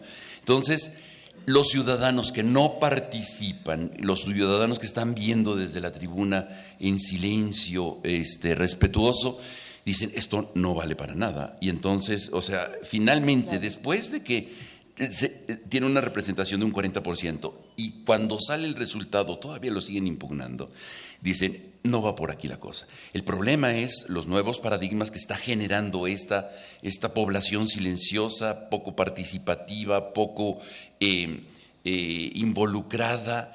No, era para que hubiera, digamos, revueltas en las calles, o no estoy llamando eso, ¿verdad? Pero, digamos, este, estamos, eh, pero, pero de alguna manera dices, bueno, al menos, este, ¿no? Algún tipo de expresión un, este, silenciosa o participativa, en fin, no lo vemos. ¿Qué sucede? Entonces empieza a generarse un, un o un desinterés o una nueva búsqueda de, de, nuevas participaciones en otros espacios. ¿Hay manera de detectar esa participación ciudadana? ¿Es visible? ¿Hay mecanismos más allá eh, de, una encuesta generalizada? ¿En qué, ¿En qué consiste en nosotros? ¿Cómo se materializa el narco? ¿Cómo el narco? A ver. Bueno, yo creo que de alguna manera frente a, a, eh, una institución eh, que, no se le respeta, eh, entonces se burla uno de ella, ¿no? Y de alguna manera uno, pues con caricaturas, otros en el radio y otros este, en el narco, ¿no? Yo creo que... Y la sustituye, y sustituye el Estado. Exactamente, y empiezas a, generar espacios de controles territoriales como los que estamos viendo. hablan del triángulo dorado en, en Durango. En realidad hay triángulos en todas partes de la República, no controlados, no controlados por el Estado, en donde dice uno, bueno, frente a una, eh, eh, la irreverencia se manifiesta de muchas maneras a esas instituciones que no respetan mi palabra y entonces las hacen eh, controles territoriales, digamos, Tláhuac o, este, o este, Chilpancingo, Sinaloa, en fin. Yo creo que se empiezan a construir digamos, espacios no explícitamente autonómicos, pero sí de controles territoriales diferentes. ¿Qué pasa con los mediadores? Hemos hablado contigo. Eh, eh, contigo, Pablo, de la figura del mediador y contigo, Alfredo, de eh, quienes han participado como actores en la, quienes han incidido en, los movimientos históricos en, en, este país. ¿Qué pasa hoy? Estuvo con nosotros Bernardo Barranco hace un par de días hablando de alguien que podría ser un gran mediador y que sorpresa no lo ha sido, Norberto Rivera, y de eh, cómo la Iglesia Católica ha, este, ha fallado a, una misión que en otras partes de América Latina y en otros momentos de la historia de México, de América Latina, ha funcionado como generador de cambio, como negociador y como mediador. ¿Qué pasa hoy? ¿Dónde están esos, esos mediadores? Pues es que la mayoría de los mediadores eh, formales en México han terminado siendo eh, eh, cooptados. Mira, hace, hace dos o tres días Graco Ramírez, el gobernador del, del Estado de Morelos decía que por fortuna México ya no era un país de un solo partido eh, y, que ahora México es un país de muchos partidos. el país está integrado por muchos partidos. No, yo quiero ver un país integrado por ciudadanos, no por partidos. Y este fue uno de los, este fue uno de los grandes problemas. En la década de los 70, eh, particularmente cuando venían las elecciones eh, que finalmente ganaron, ganó López Portillo, candidato único por, por lo demás, se vio la necesidad de hacer una gran reforma eh, eh, que se planteó democratizadora. Pero que en realidad lo único que hizo fue abrirle la puerta a los partidos. Y si los partidos funcionaran efectivamente como mediadores, no habría ningún problema. Pero los partidos terminaron siendo eh, cápsulas que defienden sus propios privilegios. Entonces, ahora lo que tenemos es que estos mediadores se representan a sí mismos no representan a esa otra, esa otra parte del país.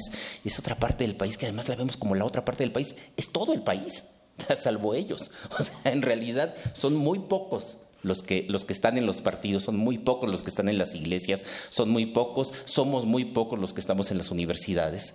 Eh, y que, eh, y, aquí hay autocrítica, y que también hemos terminado defendiendo nuestra posición privilegiada y no sirviendo efectivamente como mediadores. Y entonces lo que, eh, lo que sucede es el surgimiento de, de opciones que por supuesto no son nada plausibles, como el narco, lo que mencionaba Pablo hace, hace, un momento, pero también organizaciones comunales, que algunas han resultado ser muy exitosas, algunas, no, no todas, tampoco es como una, como una norma. son opciones alternativas y nos cuesta trabajo verlas porque no estamos acostumbrados a ver eso. Estamos acostumbrados más bien a, a lo que nos han enseñado. Entonces, ahora tenemos candidaturas independientes. Pero muchas de esas candidaturas independientes a mí me asustan un poco porque detrás de la candidatura independiente hay un partido que no se llama partido, en muchos casos. Entonces, creo que tenemos que empezar a buscar en otros medios y lo más importante, eh, y, dentro de la Universidad Nacional es algo que, debemos hacer, eh, salir de, nuestra zona de confort y acercarnos más a estas otras expresiones. Pablo Romo, para terminar. Yo creo que, yo creo que mira, eh, en primer lugar, pues tenemos el clásico árbitro vendido, ¿no? La, necesidad de, este, de que de, un mediador que sea, que sea reconocido por las partes, eso es fundamental. ¿Qué mediadores tendríamos que fueran reconocidos por las partes en conflicto? Esto es muy complicado, no es así como, ah, pues ya llegué, adivinen qué, vengo a mediar. Yo creo que no, se, se gana uno con calidad moral. Para eso son las instituciones. En el fondo construimos instituciones queriendo construir un espacio en donde se diriman los conflictos, una fiscalía general y que no sea solamente un procurador eh, carnal, ¿no? sino alguien que eh, represente a la justicia. En un país con el 98% de la impunidad es muy difícil crear y construir espacios para poder generar diálogos, puenteo y mediación. ¿Qué instituciones, qué espacios, quiénes pueden hacerlo? Tú señalas la iglesia. Yo te respondo, las universidades. ¿Dónde están las universidades hoy defendiendo a los egresados periodistas que son asesinados? ¿Cuántos desplegados han visto de las universidades hablando de la defensa de sus egresados periodistas?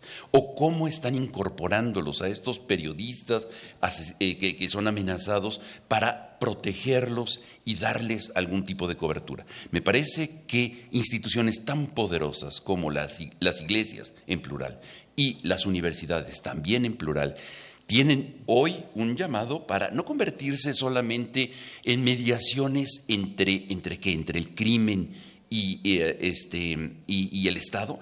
Es complicado eso, pero me parece que sí en la protección y en, asumir una defensa mucho más amplia de los derechos humanos. Cuando estén hablando con mucha mayor vigor de la defensa de los derechos humanos, de, la, de, las vidas destrozadas, de los familiares desaparecidos, en fin, cuando estemos hablando de esto, creo que las universidades, las instancias que tienen esta, digamos, eh, pluralidad asumida como parte de su naturaleza, creo que podremos estar eh, involucrando.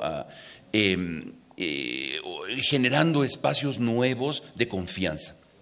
Creo que los hemos perdido Creo que la voz de las universidades, salvo quizá la de Morelos, la UNAM, este, muy pocas, eh, porque sus compromisos están en los presupuestos que llegan este, eh, cada año, ¿no? Y entonces ahí está restringido. La matrícula de periodismo en la Universidad Autónoma de Chihuahua bajó un 70% el año pasado y este. Fíjate. Es algo muy impresionante cuando habían desarrollado toda una serie de talleres. Y ve cuántas universidades están quebradas. Sí. Ve cuántas están quebradas. Y bueno, no se dice mucho, mucho, pero hay muchas universidades que están quebradas, que están buscando, y, por ejemplo la de Veracruz, ¿no? En donde... Justamente. La Michoacán. La de Michoacán, la de Hidalgo. en fin, creo que por ahí va. ¿Y por qué? Porque es un control. Es un control para que los mediadores clásicos puedan surgir. Y por otra parte, este, Creo que dentro de las iglesias hay gente disidente, por suerte, de, este silencio cómplice y atroz, que están hablando, ¿no? Hombres y mujeres que están hablando y que habrá que darles más el micrófono. Hasta aquí llegamos esta mañana con Alfredo Ávila y con Pablo Romo. Un gran aplauso para estos colaboradores que además... Hay que hacer una segunda parte de esta conversación. Hay que hacer una segunda parte y quedarnos con esto que decía Alfredo de la comodidad, que creo que también fue algo que surgió durante la, conversación anterior, cómo nos quedamos en el laboratorio, en eh, la beca del FONCA, en el cubículo, en el tiempo completo, en eh, la asociación y de pronto se nos olvida que eh, que el mundo allá afuera, que, que ese otro país, ¿no? El resto del país, digamos todo el país, se está se está viendo convulso y sí se está cayendo a pedazos, por decirlo de manera tranquila. Muchísimas gracias, Pablo Romo, muchísimas gracias, Alfredo Ávila. Recuerden que ambos, ambos tienen espacios eh, cotidianos cada semana en primer movimiento, así es que escúchenos. Muchas gracias y felicidades. Felicidades. Muchas gracias. Primer movimiento. Hacemos comunidad.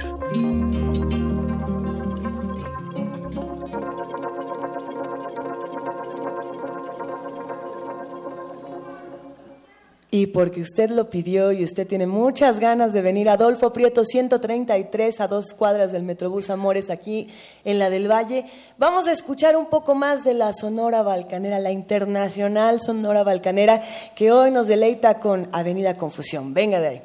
Gracias chicos.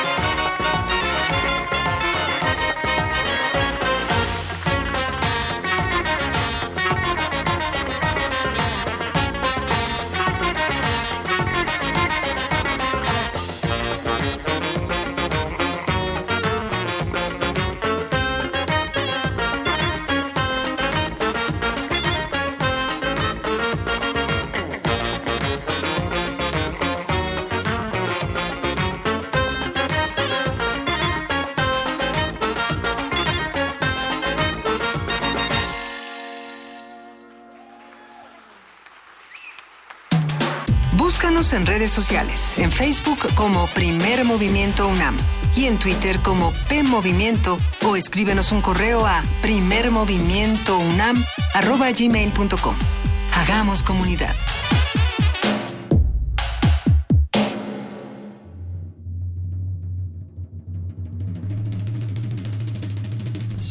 La música es un cosmos, un agujero negro que sublime y transforma. Es las almas convergen y reencarnan.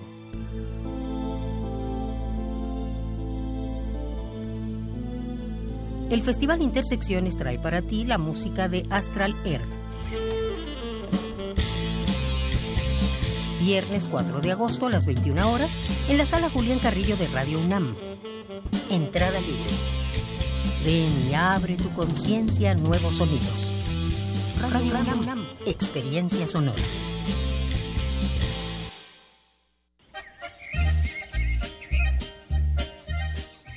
Que en la feria anda, a leer se enseña. La UNAM te invita a la primera Feria Internacional del Libro Universitario. El acceso a una oferta de contenido internacional a través de la interacción y acercamiento a los miembros de la comunidad universitaria. Del 22 al 27 de agosto en el Centro de Exposiciones y Congresos UNAM. Avenida del Imán, número 10, Ciudad Universitaria. Al que no lee, Dios no lo oye. No sea bobo, lea. Feria Internacional del Libro Universitario. Una cita con el conocimiento.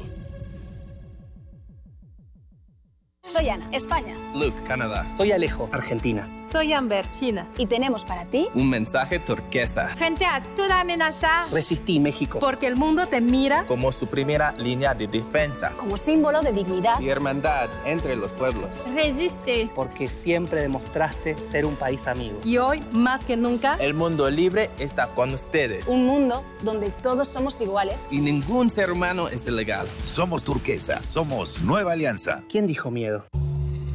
A finales del año pasado se contaron 170 museos y 43 galerías en la Ciudad de México. Eso sin hablar del sinfín de espacios públicos donde periódicamente se realiza una impresionante variedad de actividades culturales. ¿Qué hacer para no perderse nada de esto? Escaparate 961. Acompáñanos en este nuevo espacio y aprovecha al máximo los fines de semana. Escaparate 961. El estreno es este viernes 4 de agosto a las 3 y cuarto de la tarde. Por el 96.1 de FM. Radio UNAM. Experiencia sonora.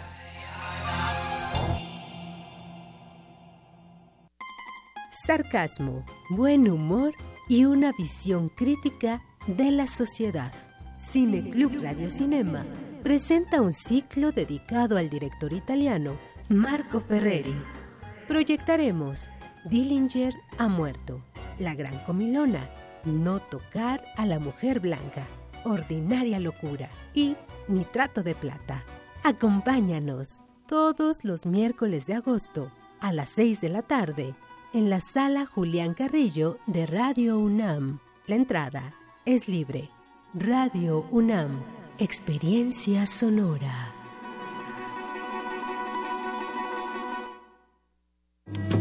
Náhuatl, Mixteco, Maya, Celtal, Tzotzil, Zapoteco, Otomí. Las lenguas originarias de México reunidas en un espacio de interculturalidad. Calme Cali. Calme Cali. Acompáñanos a conocer las diferentes culturas indígenas de nuestro país en voz de sus hablantes. Todos los jueves a las 10 de la mañana. Retransmisión domingo 15.30 horas. Por el 96.1 de FM. Radio UNAM.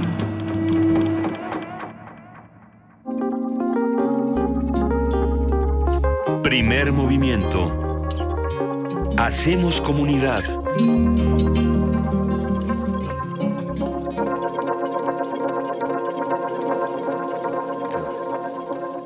Son en este momento las 9 de la mañana con 3 minutos. Ustedes saben, esta es la tercera hora del tercer aniversario de Primer Movimiento. Por ahí como que si me voy un momento, aquí sigo, no se preocupen.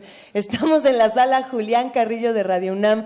Dense una vuelta Adolfo Prieto 133, Colonia del Valle.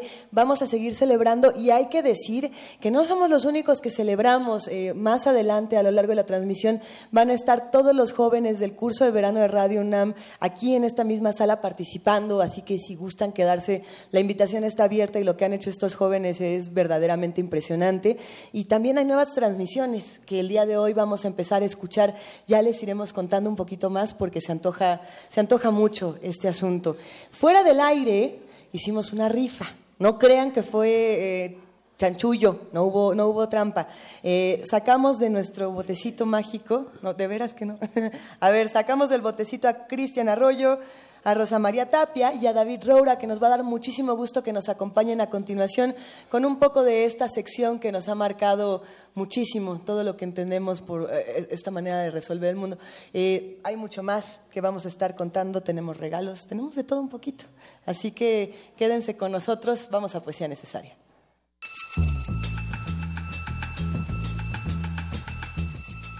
Es hora de Poesía Necesaria.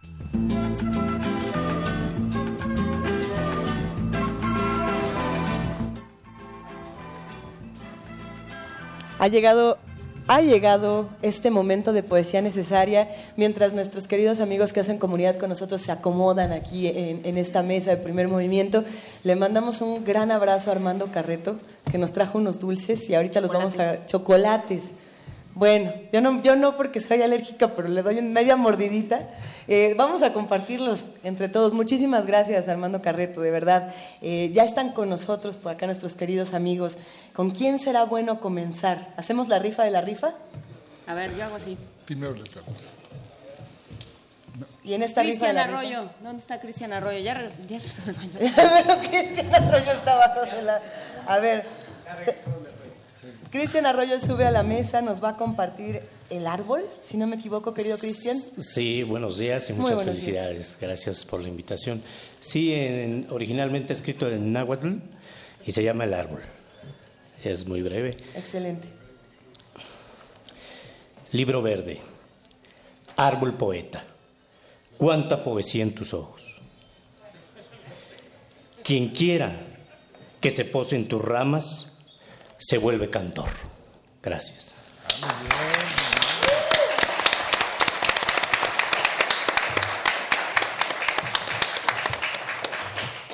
¿Con quién seguimos en esta rifa de poesía necesaria? Pues ah, David Roura. Adelante, David. Eh, buenos días. Eh, eh, quiero felicitar a, ustedes, al equipo de Primer Movimiento. Ha sido una labor muy loable. nosotros que somos asidos oidores de, Radio UNAM, llenar el espacio de este, plaza pública del maestro Guerrero Chapa es, fue un reto tremendo y creo que lo han hecho muy bien. Los felicito los tres. Eh, es importantísimo para mí el momento que estamos viviendo en este país, en el mundo, pero también en este país. Eh, hace rato se hablaba de la cultura, este, y decía el joven eh, dramaturgo que, la que el, arte va ligado a la, a la, política, y eso es, cierto. la labor de los artistas, de los poetas, es no acallar, o sea, dar, difundir todo esto. Decía Sostakovich, no hay arte sin ideología y creo que tiene razón. Inclusive, no asumirla es una postura política. Eh, voy a leer algo eh, que atañe ahorita este momento de los feminicidios, un momento tan grave que se está viviendo. Eh, parecemos feminicidios en todos lados, en nuestra amadísima UNAM, el caso de Lesbi, me rehuso a que piense, que se asuma que una caseta telefónica puede ser un lugar donde una persona se pueda suicidar. Eh, cada que camino por la calle y veo el 1.40 que mide eh, una caseta telefónica, digo, eh, aquí se puede suicidar una persona. Creo que agrede a nuestra, a nuestra inteligencia y creo que es momento de no callar. Ciudad de México, país vergüenza, ciudad del vicio, país misógino, paso de crimen. Cada mujer que te habita padece tu odio, recibe tu muerte. Rescatemos a todas estas nuestras muertas, desenterremos todos sus huesos, abracémoslas para darles abrigo, démosles aliento de vida, no dejemos que sean por siempre violadas y asesinadas. Descendamos a este infierno impune solo por ellas, porque no las arropará nuestra justicia, porque los viles asesinos y violadores no son castigados. Mueren por nuestra apatía, por nuestro egoísmo, por nuestra pasividad, por nuestro desprecio y sobre todo quedan en el silencio por nuestra complicidad cobarde. Ya basta, ni una muerta más. Que se incendien los tiempos. Tomemos el Congreso, asaltemos los, los gobiernos estatales, allanemos las procuradurías, incendiamos la presidencia. Que se cuelguen en sus curules a todos esos pusilánimes diputados que no nos representan. Que las mujeres abroguen las leyes que las condenen y que ellas, y solo ellas, legislen las leyes que las liberan. Ciudad de explotación, país vergüenza. Ciudad de maquilas. Cada mujer que te habita padece tu muerte. País impune, México. Y preguntamos, justicia, ¿cuándo? Gracias.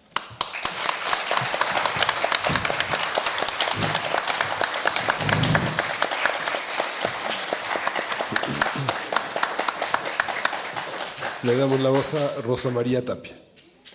Buenos días. Haciendo comunidad con ustedes, quiero compartir una poesía en zapoteco, Berelele. Si tunuatzquiche, vedania ti berelele. Ñundaraliche, si tunuatzquiche.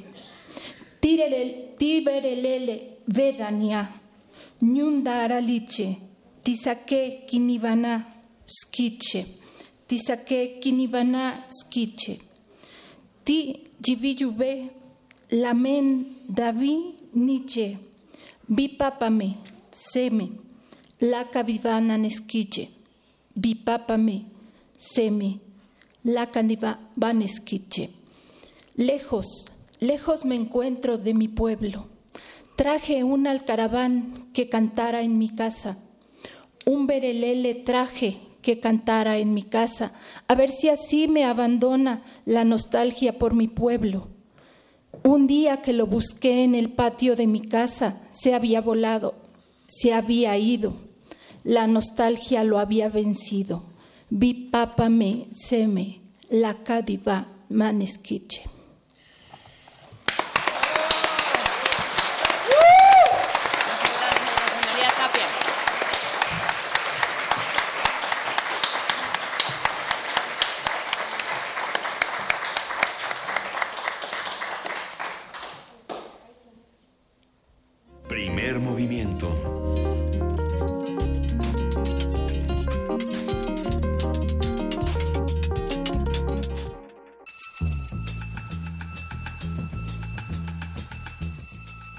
Es hora de poesía necesaria.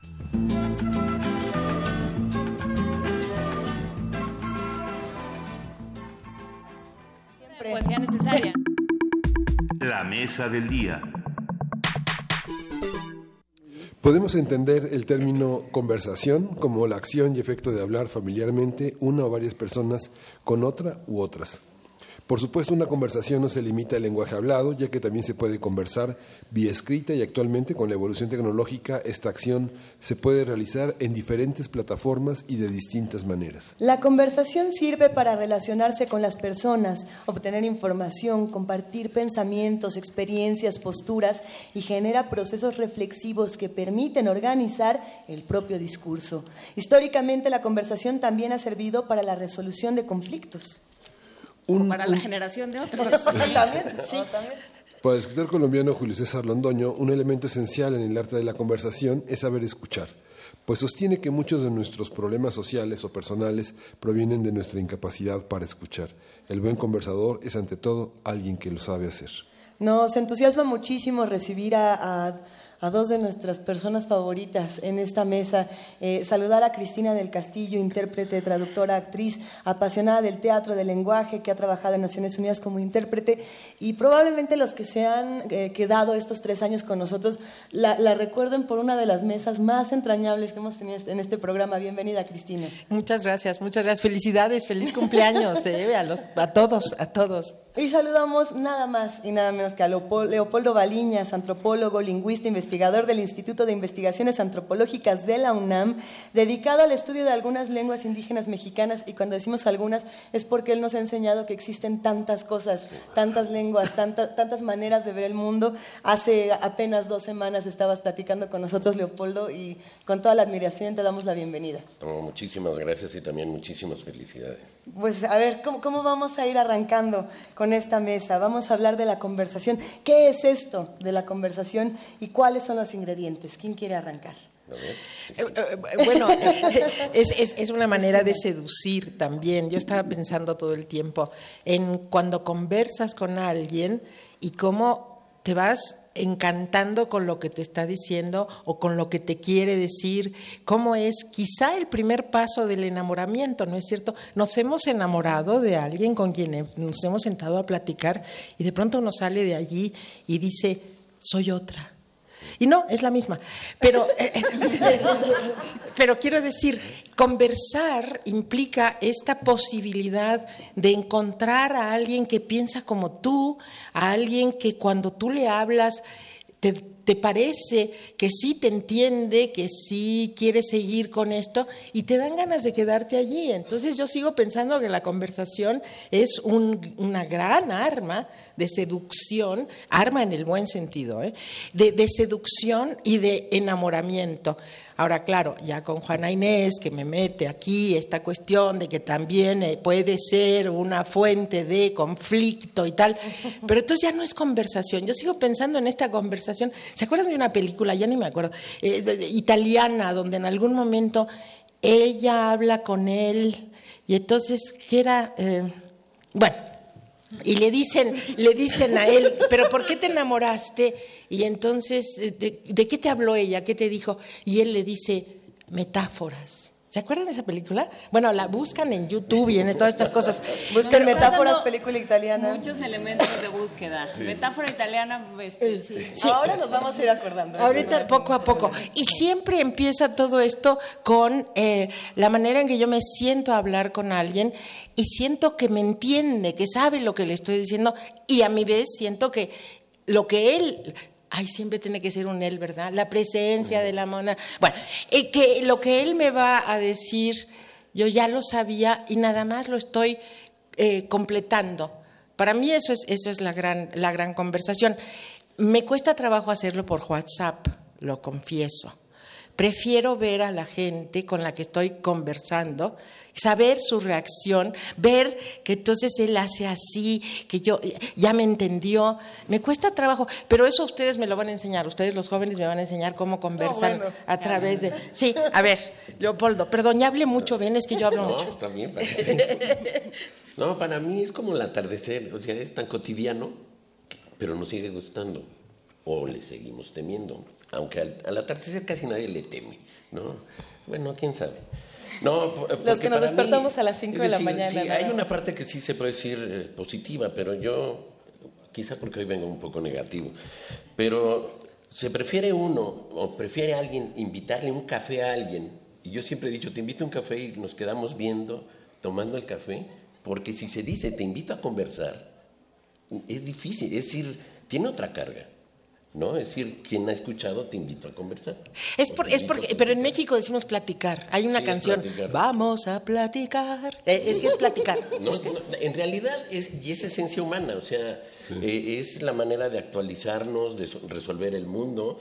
Eh, ahorita se decían las partes positivas, pero también es la manera de convencer para ciertas eh, cosas, es decir, el, mundo del pretexto es eh, un ejemplo bonito de cómo salvar los peligros con los pretextos más extraños, después de la abuelita, los dentistas y toda la lista. El tráfico. El tráfico. el perro se comió mi tarea. El taxi que se robó la tele. Hay un poema de Octavio Paz, el último, el último libro de Paz de poesía, que se llama Conversar, y quiero decir, es un fragmento nada más del poema. Dice, la palabra del hombre es hija de la muerte. Hablamos porque somos mortales. Las palabras no son signos, son años. Al decir lo que dicen, los nombres que decimos dicen tiempo, nos dicen. Somos nombres del tiempo. Conversar es humano. Sí, sí, sí. Es justamente lo que dice, maestro. Sí, no, no, y además es eh, la, conversación es lo más anti eh, correcto, ¿no? Es decir, una conversación como ¿qué pasó? ¿Sí? Sí. ¿En serio? Ah, es decir, es, toda, esa es una, una, información cargada que los que eh, participan en, en, el diálogo, en la conversación, entienden. Los demás estamos así nada más haciendo como muñequito de taxi, ¿no? A ver, ¿y qué pasa cuando uno no hace como muñequito de taxi y en cambio está junto a un ser humano y dice, no, no estoy nada de acuerdo con lo que estás diciendo y a pesar de eso estoy, estoy eh, digamos, abierto a escucharte y, estoy aprendiendo cosas. ¿no? Hablaba hace rato Alfredo Ávila de esos momentos eh, ideales de, de, la política como, como, idea, digamos, de dos personas que no están de acuerdo, pero que pueden llegar a una decisión conjunta a, partir de lo, que, de lo que acuerdan entre los dos. ¿Qué pasa con esas conversaciones? Donde te sientas, donde no te queda más remedio porque porque así son las situaciones sociales, así somos los seres humanos y te toca junto a, ese que te cae gordo. ¿Qué haces? Bueno, eh, finalmente. Ah, ¿verdad? Eso no es el postino. Eh, eh, es, la película ah, es el postino. Sí, ah, sí, yo les iba a decir, pero pues es que ya sabes que apenas llevo un café, necesitaría otros dos. No, a ver, evidentemente, aparte de este, de este elemento sumamente. Ideal de la conversación del que hablaba yo cuando es seductora, cuando es el enamoramiento, etcétera, evidentemente también existe la luz a través del debate.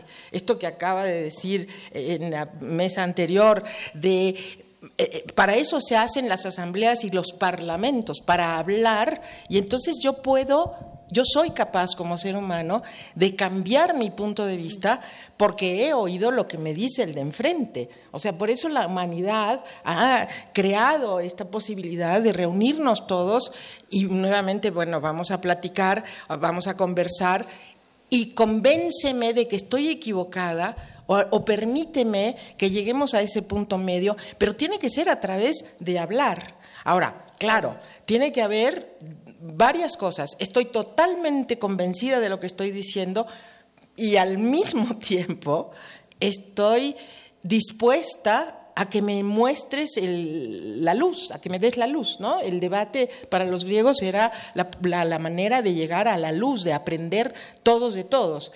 Ahora, por supuesto, algunas personas, entre ellas yo, la primera, somos muy necias y decimos o gano o me enojo o ya me voy. Eso está mal, muchachos, no lo hagan. Leopoldo Baliñas, ¿qué hacemos cuando no estamos de acuerdo? Pues mantener nuestro desacuerdo. No, en realidad, eh, es decir, la conversación puede lograr convencernos o tratar de modificar, porque la conversación además es muy estratégica. Por un lado hay estrategias para convencer o lograr efectos buscados, por otro lado, es muy ritual, es decir, se reproducen. La otra vez, eh, la última vez que estuvimos, decíamos que toda discusión, parece que mejor deberíamos tener papelitos donde ya no hace falta hablar, se dice siempre lo mismo, tú dijiste, ¿no? Pero te dije que no, es decir, como si estuviéramos haciendo un intercambio ya de barajas, porque son discursos ya hechos, ya dichos. Y más la, la posibilidad de que uno siempre debe defender su posición independientemente de que uno tenga, ¿sí? Tú adelante, eh, eh, sí, como el periférico, uno se avienta cuando uno, sí, no, son turnos teatrales. Es que eso me recuerda, en alguna ocasión, Marshall McLuhan, que tú sabes perfectamente, eh, Está, lo están entrevistando y entonces de pronto la persona que lo está entrevistando le dice, maestro, ¿se está usted contradiciendo? Y él dice, claro, estoy pensando. Exacto. es cierto, por eso es fantástica la conversación, porque te, te lleva a que aunque te estés repitiendo y aunque te estés diciendo algo que ya dijiste, de pronto en la tercera vez que lo dices te das cuenta de que te faltó algo o te sobra algo, porque sí, al hablar estás pensando, te vas a contradecir, vas a ser necio y luego te vas a echar para atrás y vas a aprender de ti mismo y del otro algo invariablemente. Ya.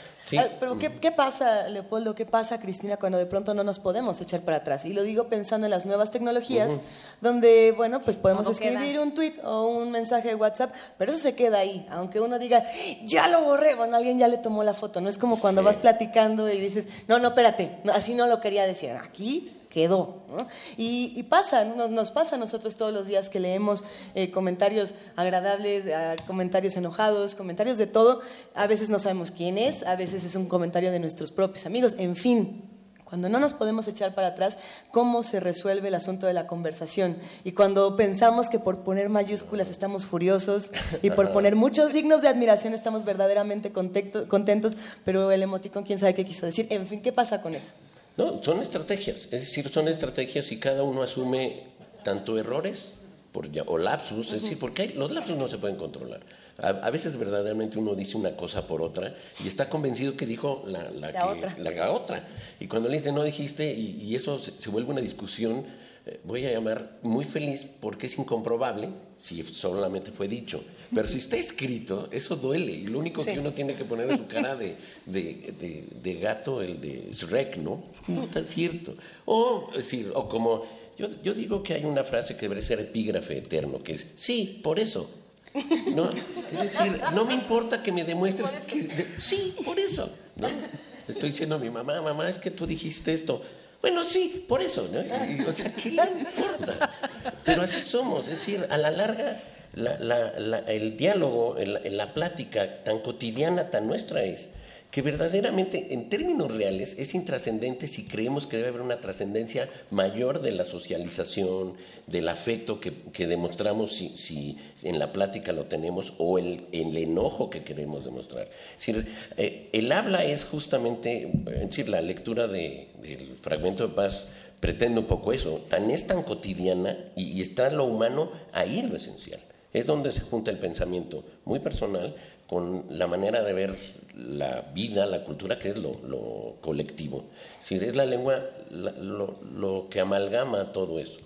Eh, eh, como respuesta un poco a aquello que tú decías, ¿qué haces cuando ya lo dijiste y ya no te puedes echar para atrás? Yo pienso que sí, que te puedes echar para atrás y que nos echamos para atrás constantemente. Y que más nos vale echar eh, y, que y que hay que pedir perdón y que hay que decir, no, no, no, no quise decir esto. Bueno, ya lo dije, pero no lo quise decir. A ver, pero si Donald Trump a las 6 de la mañana tuitea, los odia a todos. y, a las dos horas dice, bueno, no, no, no es cierto. Pero estábamos hablando de gente normal, bonita, il postino, metáfora. A ver, no me cambies así, de, de, de, verdad, ya me cambió el contexto, ya. Ahora sí ya me voy a enojar. No, no espérense. A ver, y, y, yendo por ahí, ¿qué papel juega la escucha? Bueno, Leopoldo, tú querías decir algo. Sí, no, bueno, es que efectivamente el, el, que habla en su estrategia está imaginándose el, al escucha mismo. Y a veces el escucha no responde con el, constructo que se está haciendo y, además que el otro no es una, no es una pompa de jabón impávida y gentil, ¿no? sí, o sea, está llena de expresiones. Hay gente que cuando le estás hablando, desde ese momento sabes que no te está creyendo, ¿no? Y uno tiene que, que negociar consigo mismo si sigue diciendo tonterías o no, Pero es que nunca puedes, eh, esto dice George Steiner y es buenísimo, me encanta decir nombres así, ya sabes, suena como que... Eh, eh, es clarísimo esto que dice este hombre, es muy difícil decir exactamente lo que estás pensando, es casi imposible. yo pienso algo y esa traducción, es que soy traductora, esa traducción a cómo lo represento, siempre va a haber un defecto. Ahora, la maravilla es que la persona que me está oyendo sabe que hay un defecto y puede ayudarme y ahí es donde viene la conversación, ahí es donde viene la comunicación humana. Eh, me estás ayudando en el momento en que me estás haciendo así con la cabeza que dices, ya no, tranquila Cristina, ya te entendí. Esa es una maravilla, la enorme dificultad de que yo te exprese, te explique, te cuente exactamente lo que estoy pensando y lo que estoy sintiendo y la ayuda que tengo que tener de ti, porque sí me vas a ayudar y es, por eso está el teatro, que es una maravilla, y me dicen que corte, que porque hablo mucho. Pero el teatro, el teatro es eso, ¿ves? Como actor te das cuenta de cosas que no te pasa en la televisión, te das cuenta de una reacción del, del público y entonces te está llenando el mensaje y te está ayudando. Todo esto no pasa con emoticones. Ya, corte. Y bueno, ahora seguimos hablando un poco del teatro de la dramaturgia y del conflicto, ¿no? que también va a entrar en esta discusión. Gracias a todos los que nos escuchan en el 860 de AM. Los dejamos con su transmisión habitual. Eh, nosotros nos quedamos en el 96.1 de FM, en www.radiounam.unam.mx y en la sala Julián Carrillo de esta estación que está en Adolfo Prieto 133, Colonia del Valle, a dos cuadras del Metrobús Amores. Vámonos.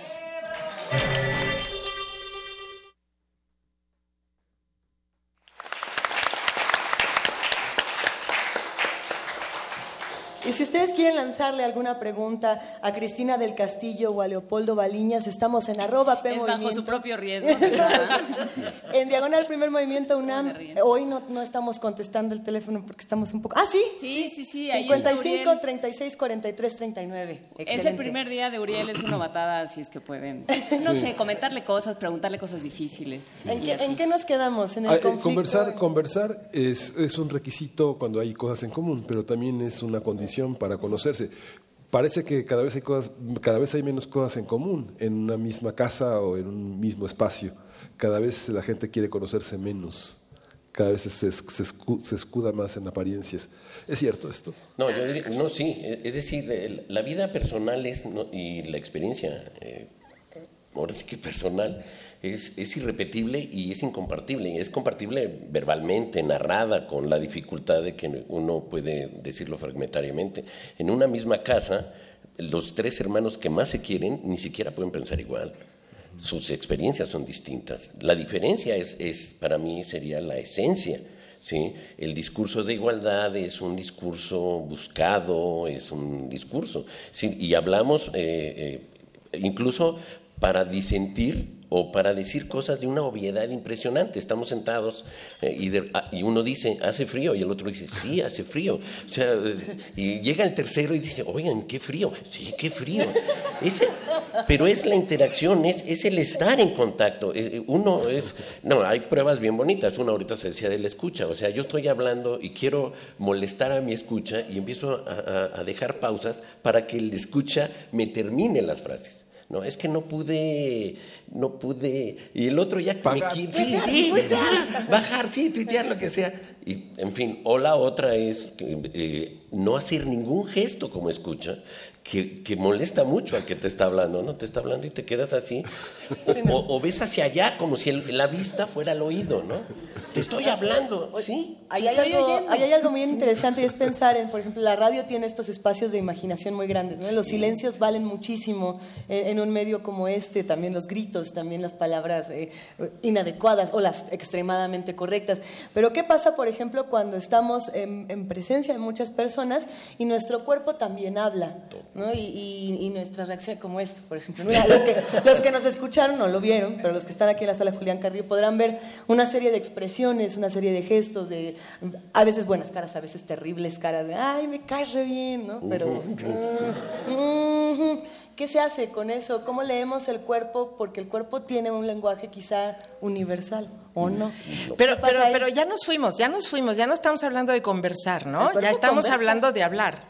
Es decir, eh, sí, con esto que tú me dices del cuerpo y demás, eh, yo estaba mucho más desde el punto de vista de estos dos que necesitan saber uno del otro y el otro del uno. Esta, esta es la conversación, esta, esta es la Pero de... también el cuerpo Eh, conversa. oh, por supuesto que sí.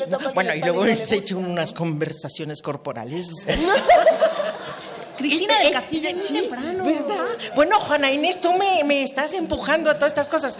Este, quiero decir, por supuesto que el, que, el- que el- que el- que el cuerpo conversa y por eso este café que nos vamos a tomar o esto, por eso la conversación, decía yo, pensaba yo cuando me dijeron que hablara de la conversación, se da en un café, en un bar, en un lugar donde nos vamos a ver, ¿no? Este, a lo mejor en un tren hay grandes películas, grandes novelas de aquello que conoces en el aeropuerto, en el tren, este, pero te tengo que ver, tienes que estar allí. Y ahí está tu cuerpo, evidentemente el lenguaje corporal, y tienen que ser dos.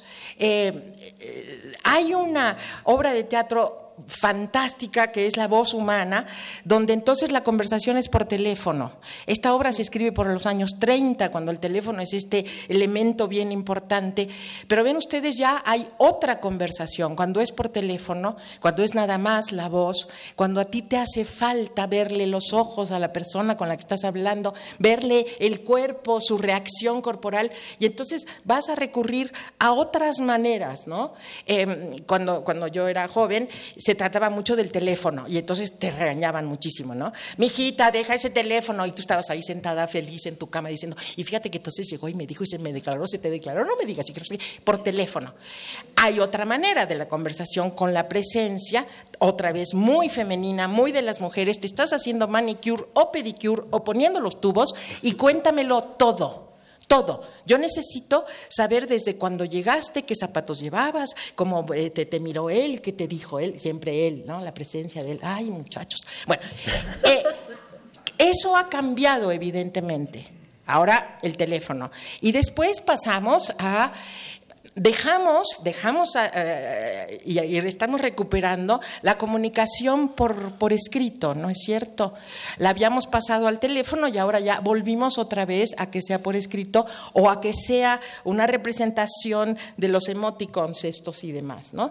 Sin embargo, en mi opinión, sigue siendo el mismo impulso de siempre. Necesito saber tú quién eres y necesito que tú sepas quién soy yo. A ver, Cristina, pasaste, de- pasaste por encima como un tren por este, por un, por un asunto y una de estas ideas preconcebidas que están ahí. Las mujeres sí platican, los hombres no. ¿Qué es eso? No, bueno, es una de- como del- de las creencias que se reproducen como el chupacabras o cualquier otro. Es decir, alguien la dice y alguien la secunda y se da por verdadera, o sea, es, es- o se da por, por falsa. Eh, somos muy, muy propensos, todos los humanos, a verdaderamente siempre recrear el mundo y irlo creando al momento que lo decimos. Se dice y al momento de decirlo se vuelve como cierto o, puede ser eh, negable en su momento, pero se asume como... Pero claro que no es cierto. O sea, eh, nadie ve, o sea, el mundo masculino, el que me corresponde a mí, no estábamos sentados callados. ¿No? O sea, hay, diálogo, hay toda una recreación en donde activamos todo, hablamos de los miedos. Es decir, es, es, es para mí, por eso yo digo, es cotidiano. Y no es entre dos, porque si no tenemos un problema aquí, ¿quién está conversando aquí? ¿No? Aquí hay una bola, ¿no? ¿No? O eh, la otra conversación, la conversación intergeneracional, en donde uno va a la casa del abuelo y los abuelos, y ellos eh, eh, comienzan a, a- a narrar cómo lo vivieron, y, y- y está, el, digamos, el público cautivo, o estaba, no, no sé ahora las reglas, ¿no? Ahora los abuelos son verdaderamente más viejos. Ahora ya la gente mayor ya es muy mayor. Sí, ya es muy mayor. Qué bárbaro. Eh, A ver, eh, sí, creo que eso es muy importante también. Eh, dos, no sé si sean dos, porque justamente la idea de, eh, de trenzar toda esta emisión, eh, hay método en nuestra locura, volviendo a Hamlet, nos ha estado visitando. Eh, hay la idea de centrar esta conversación y de trenzarla sobre el diálogo, toda esta emisión de diferentes, desde diferentes lados y de diferentes maneras, y el pájaro del alma y todas estas cosas, tiene que ver con que este programa se planteó desde el principio como una conversación de muchas maneras, o sea, que, cuyo centro iba a ser la conversación entre diferentes eh, instancias, entre diferentes voces, entre diferentes formas de ver el mundo, entre diferentes disciplinas, entre la, lo que puede dar la radio y lo que pueden dar quienes se sientan junto a la radio o, eh, o que viven con la radio prendida. Y entonces, por eso, eh, yo, yo creo que Leopoldo tienes un, eh, manifiestas algo muy importante, ¿no? Sí, no es de dos, es de muchos y más nos vale en este momento del mundo y del país que sea de muchos, digo yo. Eh, eh, yo he oído últimamente que los jóvenes no oyen radio, ya no oyen radio, que ya no ven televisión, que eh, es decir, ven eh, YouTube y en su teléfono y tal. Esto no sé si es bueno o malo, no sé, pero eh, ¿Será cierto? Volvemos que, bueno, lo que mencionabas tú de, de que los, hom- los hombres también platican y de qué platican los hombres. Lo que pasa es que me cuesta mucho trabajo porque por más que me quiero sentar a oír a lo que hablan, ellos me corren, ¿no? Pero eh, sí te corren, o sea, ellos tienen sus... En fin, nosotros Es que somos como así. más... Sí, es, es- es que me doy, a, me, me- me- me doy a notar.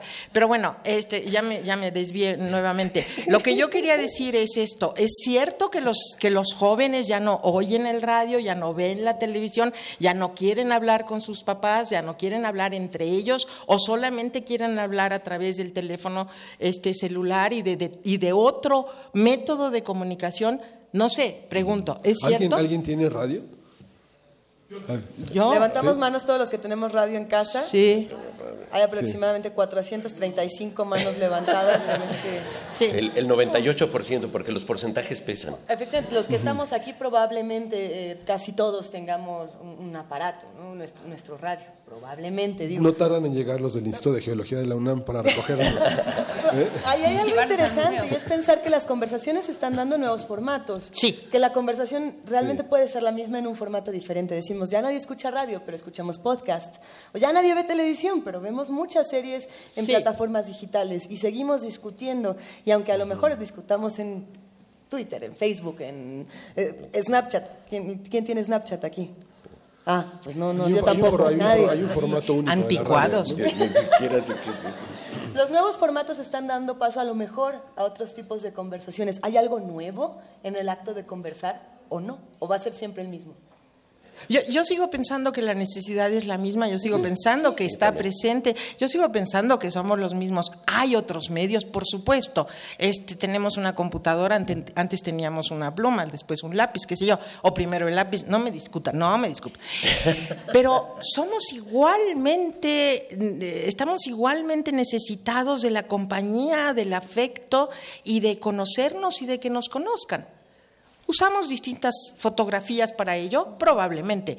Pero yo sigo diciendo que el teatro sigue siendo verdad, que la literatura sigue siendo verdad, que la gente sigue cantando, sigue escribiendo, sigue bailando, sigue pintando. Ahora, que pinten con otros elementos y que probablemente pinten otras cosas, que escriban con una computadora otras cosas, pero sigue queriendo escribir. Sí, y sí hay muchos hombres que eh, todavía piensan que es muy difí- que, es muy difícil para muchos hombres expresar lo que sienten y contar qué pasó. Hay un universo femenino que sí cuenta qué pasó y cómo se siente, porque hay una restricción, hay un miedo a decir cómo se siente uno.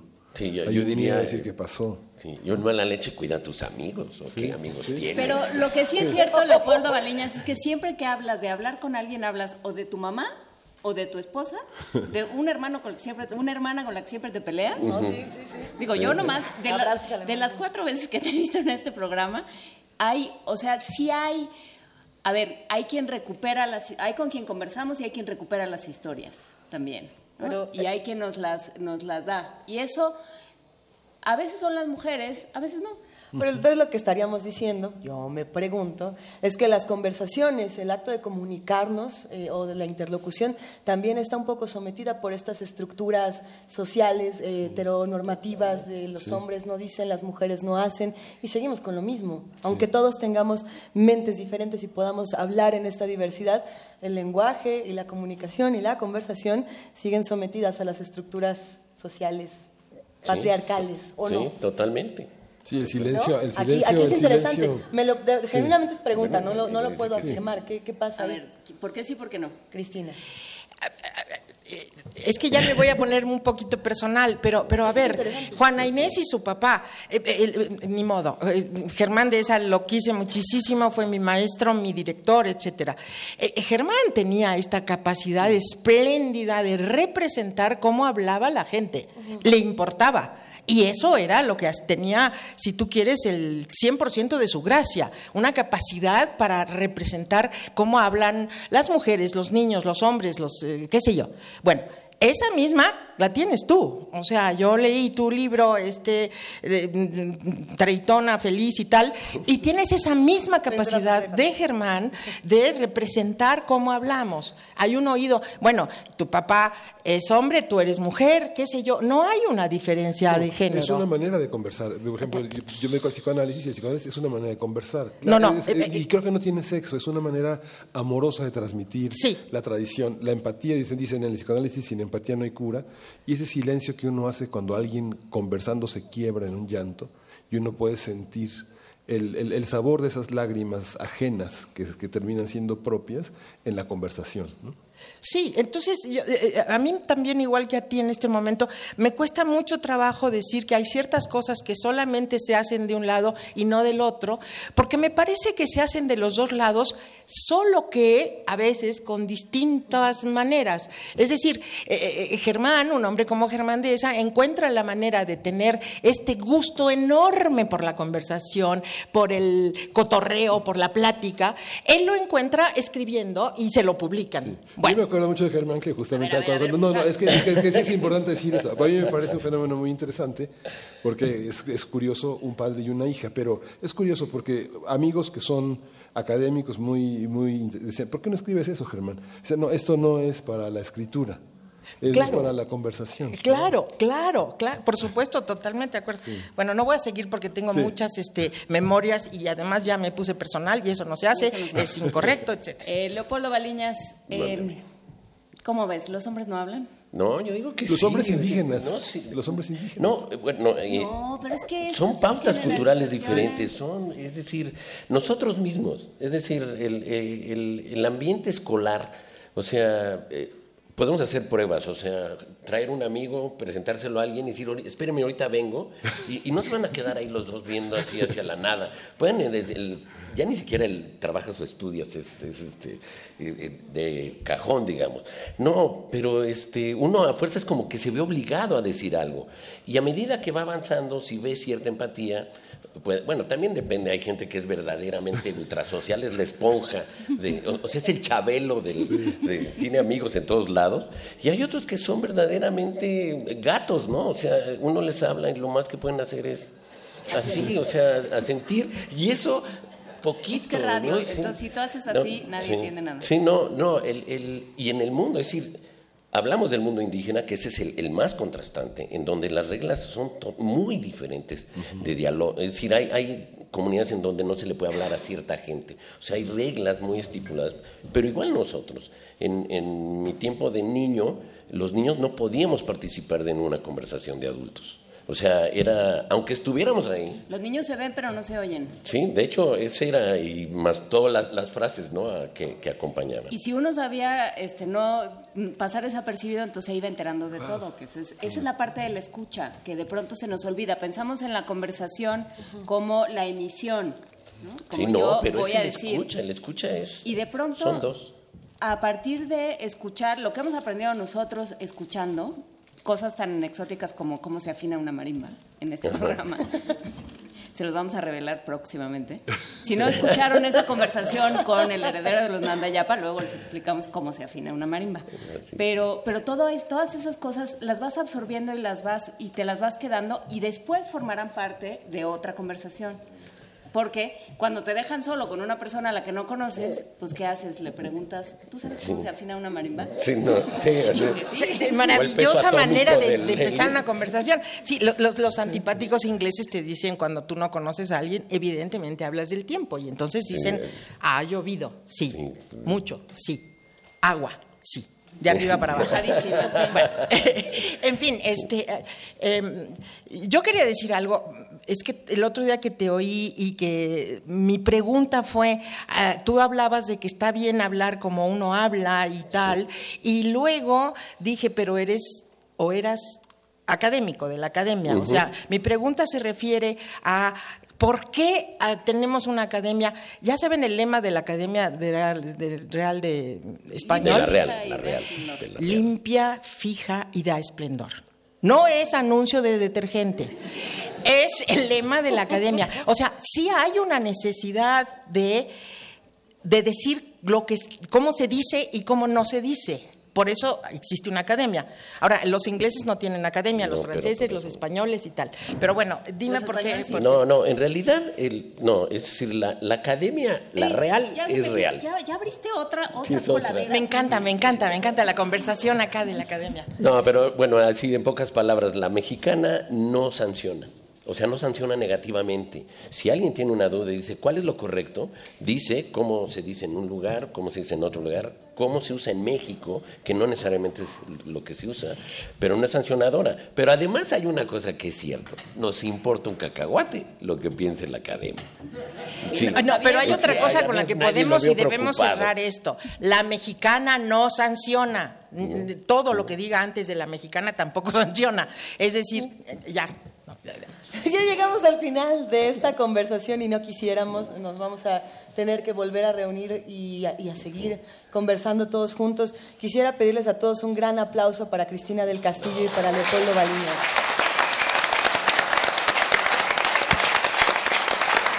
Millones de gracias, siempre es un gusto y un privilegio charlar y conversar con ustedes.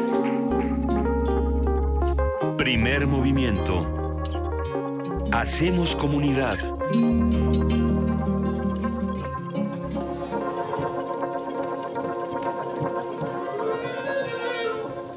Ya están listos para el cierre de este programa con regalos, regalos, boletos y muchos regalos más. ¿Sí? Más o menos. Los que sí vinieron a la sala Julián Carrillo, dense todos un aplauso. Gracias por hacer comunidad con nosotros. Tenemos, por supuesto, Gracias. Muchísimas llamadas de los que están del otro lado en el 96.1 de FM y en el 860 de AM. En un momento más vamos a compartir sus nombres. Tenemos muy poco tiempo. Hay boletos para el autocinema. Tú tienes las llamadas, Juana Inés. A Elizabeth Solórzano, a María Glafira Moreno, que habló para saludar a Amalia, curiosamente, Sergio Albarrán, Rosa María Rubí. Hijo, eh, de a montón. A ver, eh, para felicitar, Rocío Raya quiere felicitar a Fernanda Chávez Raya. Aquí ya, ya nos agarraron de su miscelánea. A ver. Gracias, gracias por escribirnos y por llamarnos al 55 36 43 Gustavo 39. Casillo, muchísimas gracias. Tenemos, tenemos también para los que están aquí con nosotros en la sala ejemplares de la revista Oikos que precisamente nos estaba compartiendo Clementina Equigua eh, al principio de este programa. Cuando termine se los vamos a regalar porque tenemos de a montón para compartir con todos ustedes. Y tenemos boletos, Miguel Ángel. Sí, los boletos que normalmente regalamos para los radioescuchas ahora van a, van a ser para los que están con nosotros. Los ganadores deberán de permanecer para que los podamos anotar en una lista. En, el, en, el, la, en la sede de Insurgentes tenemos tres boletos para 500 días de verano, que es este viernes a las 8 de la noche. También para este viernes a la medianoche, cuatro boletos para Don't Breath. Dos boletos para Gris para mañana sábado a las 8 de la noche. Cuatro boletos para Night of the Living Dead, sábado 5 de agosto a la medianoche. Dos boletos para La Sirenita el domingo 6 de agosto a las 8 de la noche. Y en la sede de Polanco hay cuatro boletos para Across the Universe para hoy a las 8 de la noche. Cinco boletos para hoy a la medianoche de Evil Dead. ¿Quién me Viernes lleva? 4 de agosto. Tres boletos para El Rey León para mañana a las 8 de la noche. Tres boletos para la función sorpresa de Medianoche de Terror de medianoche del sábado 5 de agosto y dos boletos para Notebook domingo 6 de agosto a las 8 de la noche. En un momentito más les contamos cómo los vamos a regalar. Vamos a hacer una dinámica cuando termine esta transmisión para que se lleven boletos, se lleven revistas y libros que tenemos sorpresa para todos los que están con nosotros. Gracias a los que nos trajeron regalos, a la familia Rosas Quiroz que nos trajo un jacuzzi. Si alguien Ya tiene un nomás. Alcacelser, podemos organizar un bonito jacuzzi. Benito. Y aquí está con nosotros nuestro director de Radio UNAM, Benito Taibo. Un abrazo para Benito. Solo muy rápidamente agradecer a todos los que han hecho comunidad durante estos tres años, y ustedes sin duda no seríamos nada. Gracias a la Universidad Nacional Autónoma de México, a su rector, Enrique Graue, porque pues por dejarnos hacer esto, que creo que es importantísimo. Por supuesto, al doctor Jorge Volpi, a la Coordinación de Difusión Cultural, a la cual pertenecemos, y a todos esos amigos de la Coordinación de Difusión Cultural, Juana Inés, eh, Luisa Miguel, con los cuales arrancamos el programa y que sin ellos no hubiéramos podido hacer lo que hicimos. Estoy pensando en voz alta Rosa Beltrán, de la Dirección de Literatura, Guadalupe Ferrer, de la Dirección de... de Anel Pérez, Luis de la Barrera, no digan los cargos porque se nos van a olvidar. Bueno, tiene razón. Anel Pérez, Luis de la Barreda, eh, por supuesto Pepe Franco. Ay, la DGDC, toda la DGDC. Toda la DGDC, toda, la... Dirección General de Divulgación de la Ciencia. Este, también, ¿quién más? Enrique Singer, a todos los que estuvieron con nosotros y siguen con nosotros de muchas maneras, a todo el MUAC, a todo, al Chopo, a Pacho, a Tlatelolco los que están con nosotros. Muchísimas gracias y muchísimas gracias a ustedes. Nos vamos casi a despedir, vamos a dar un poco eh, de contexto a lo que vamos a escuchar en un momentito más, pero nada más y nada más que es la Sonora Balcanera que ha estado todo este programa con nosotros y que los pueden ver mañana en Milpalta. Vamos a subir el cartel a redes sociales y los que se queden aquí ahorita fuera del aire también lo vamos a platicar. Hay que contar un poco de quiénes hacen este programa, Miguel Ángel. Sí, los créditos es Juana Inés de esa, Luisa Iglesias, Frida Saldívar, Paco Ángeles, María Amalia Fernández, Miriam Trejo, Vania Nuche, Antonio Quijano, Carmen Sumaya, José Miguel Verde, Arturo Rojas, Uriel Gamés, Jaime Casillas, Maripaz Guener, Inti Terán, Francisco Mejía, Rafael Alvarado, Antonio Beltrán, Mariana Malagón, Arturo González, Enrique Pacheco, Tamara Quirós, Silvia Cruz, Cindy Pérez, Cristina Godínez, Abraham Menchaca, Dulce García, Aline Ameyali, Radio UNAM. Y bueno, nosotros estamos aquí para ustedes. El último crédito es la comunidad que nos acompaña todos los días. Gracias por hacer este programa con nosotros. Ya nos vamos, Sonora Balcanera. Adelante, venle con todo. Muchísimas gracias. Gracias, gracias. a la Balcanera. Alberto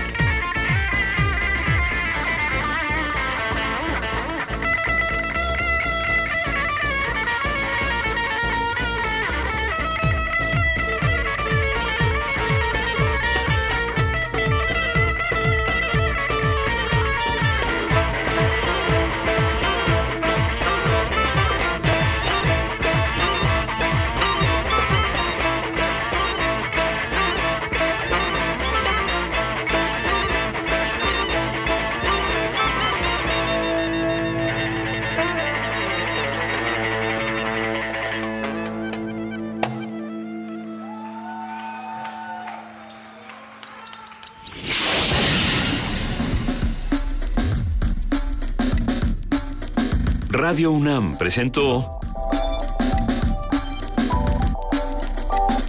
Primer movimiento. El mundo desde la universidad.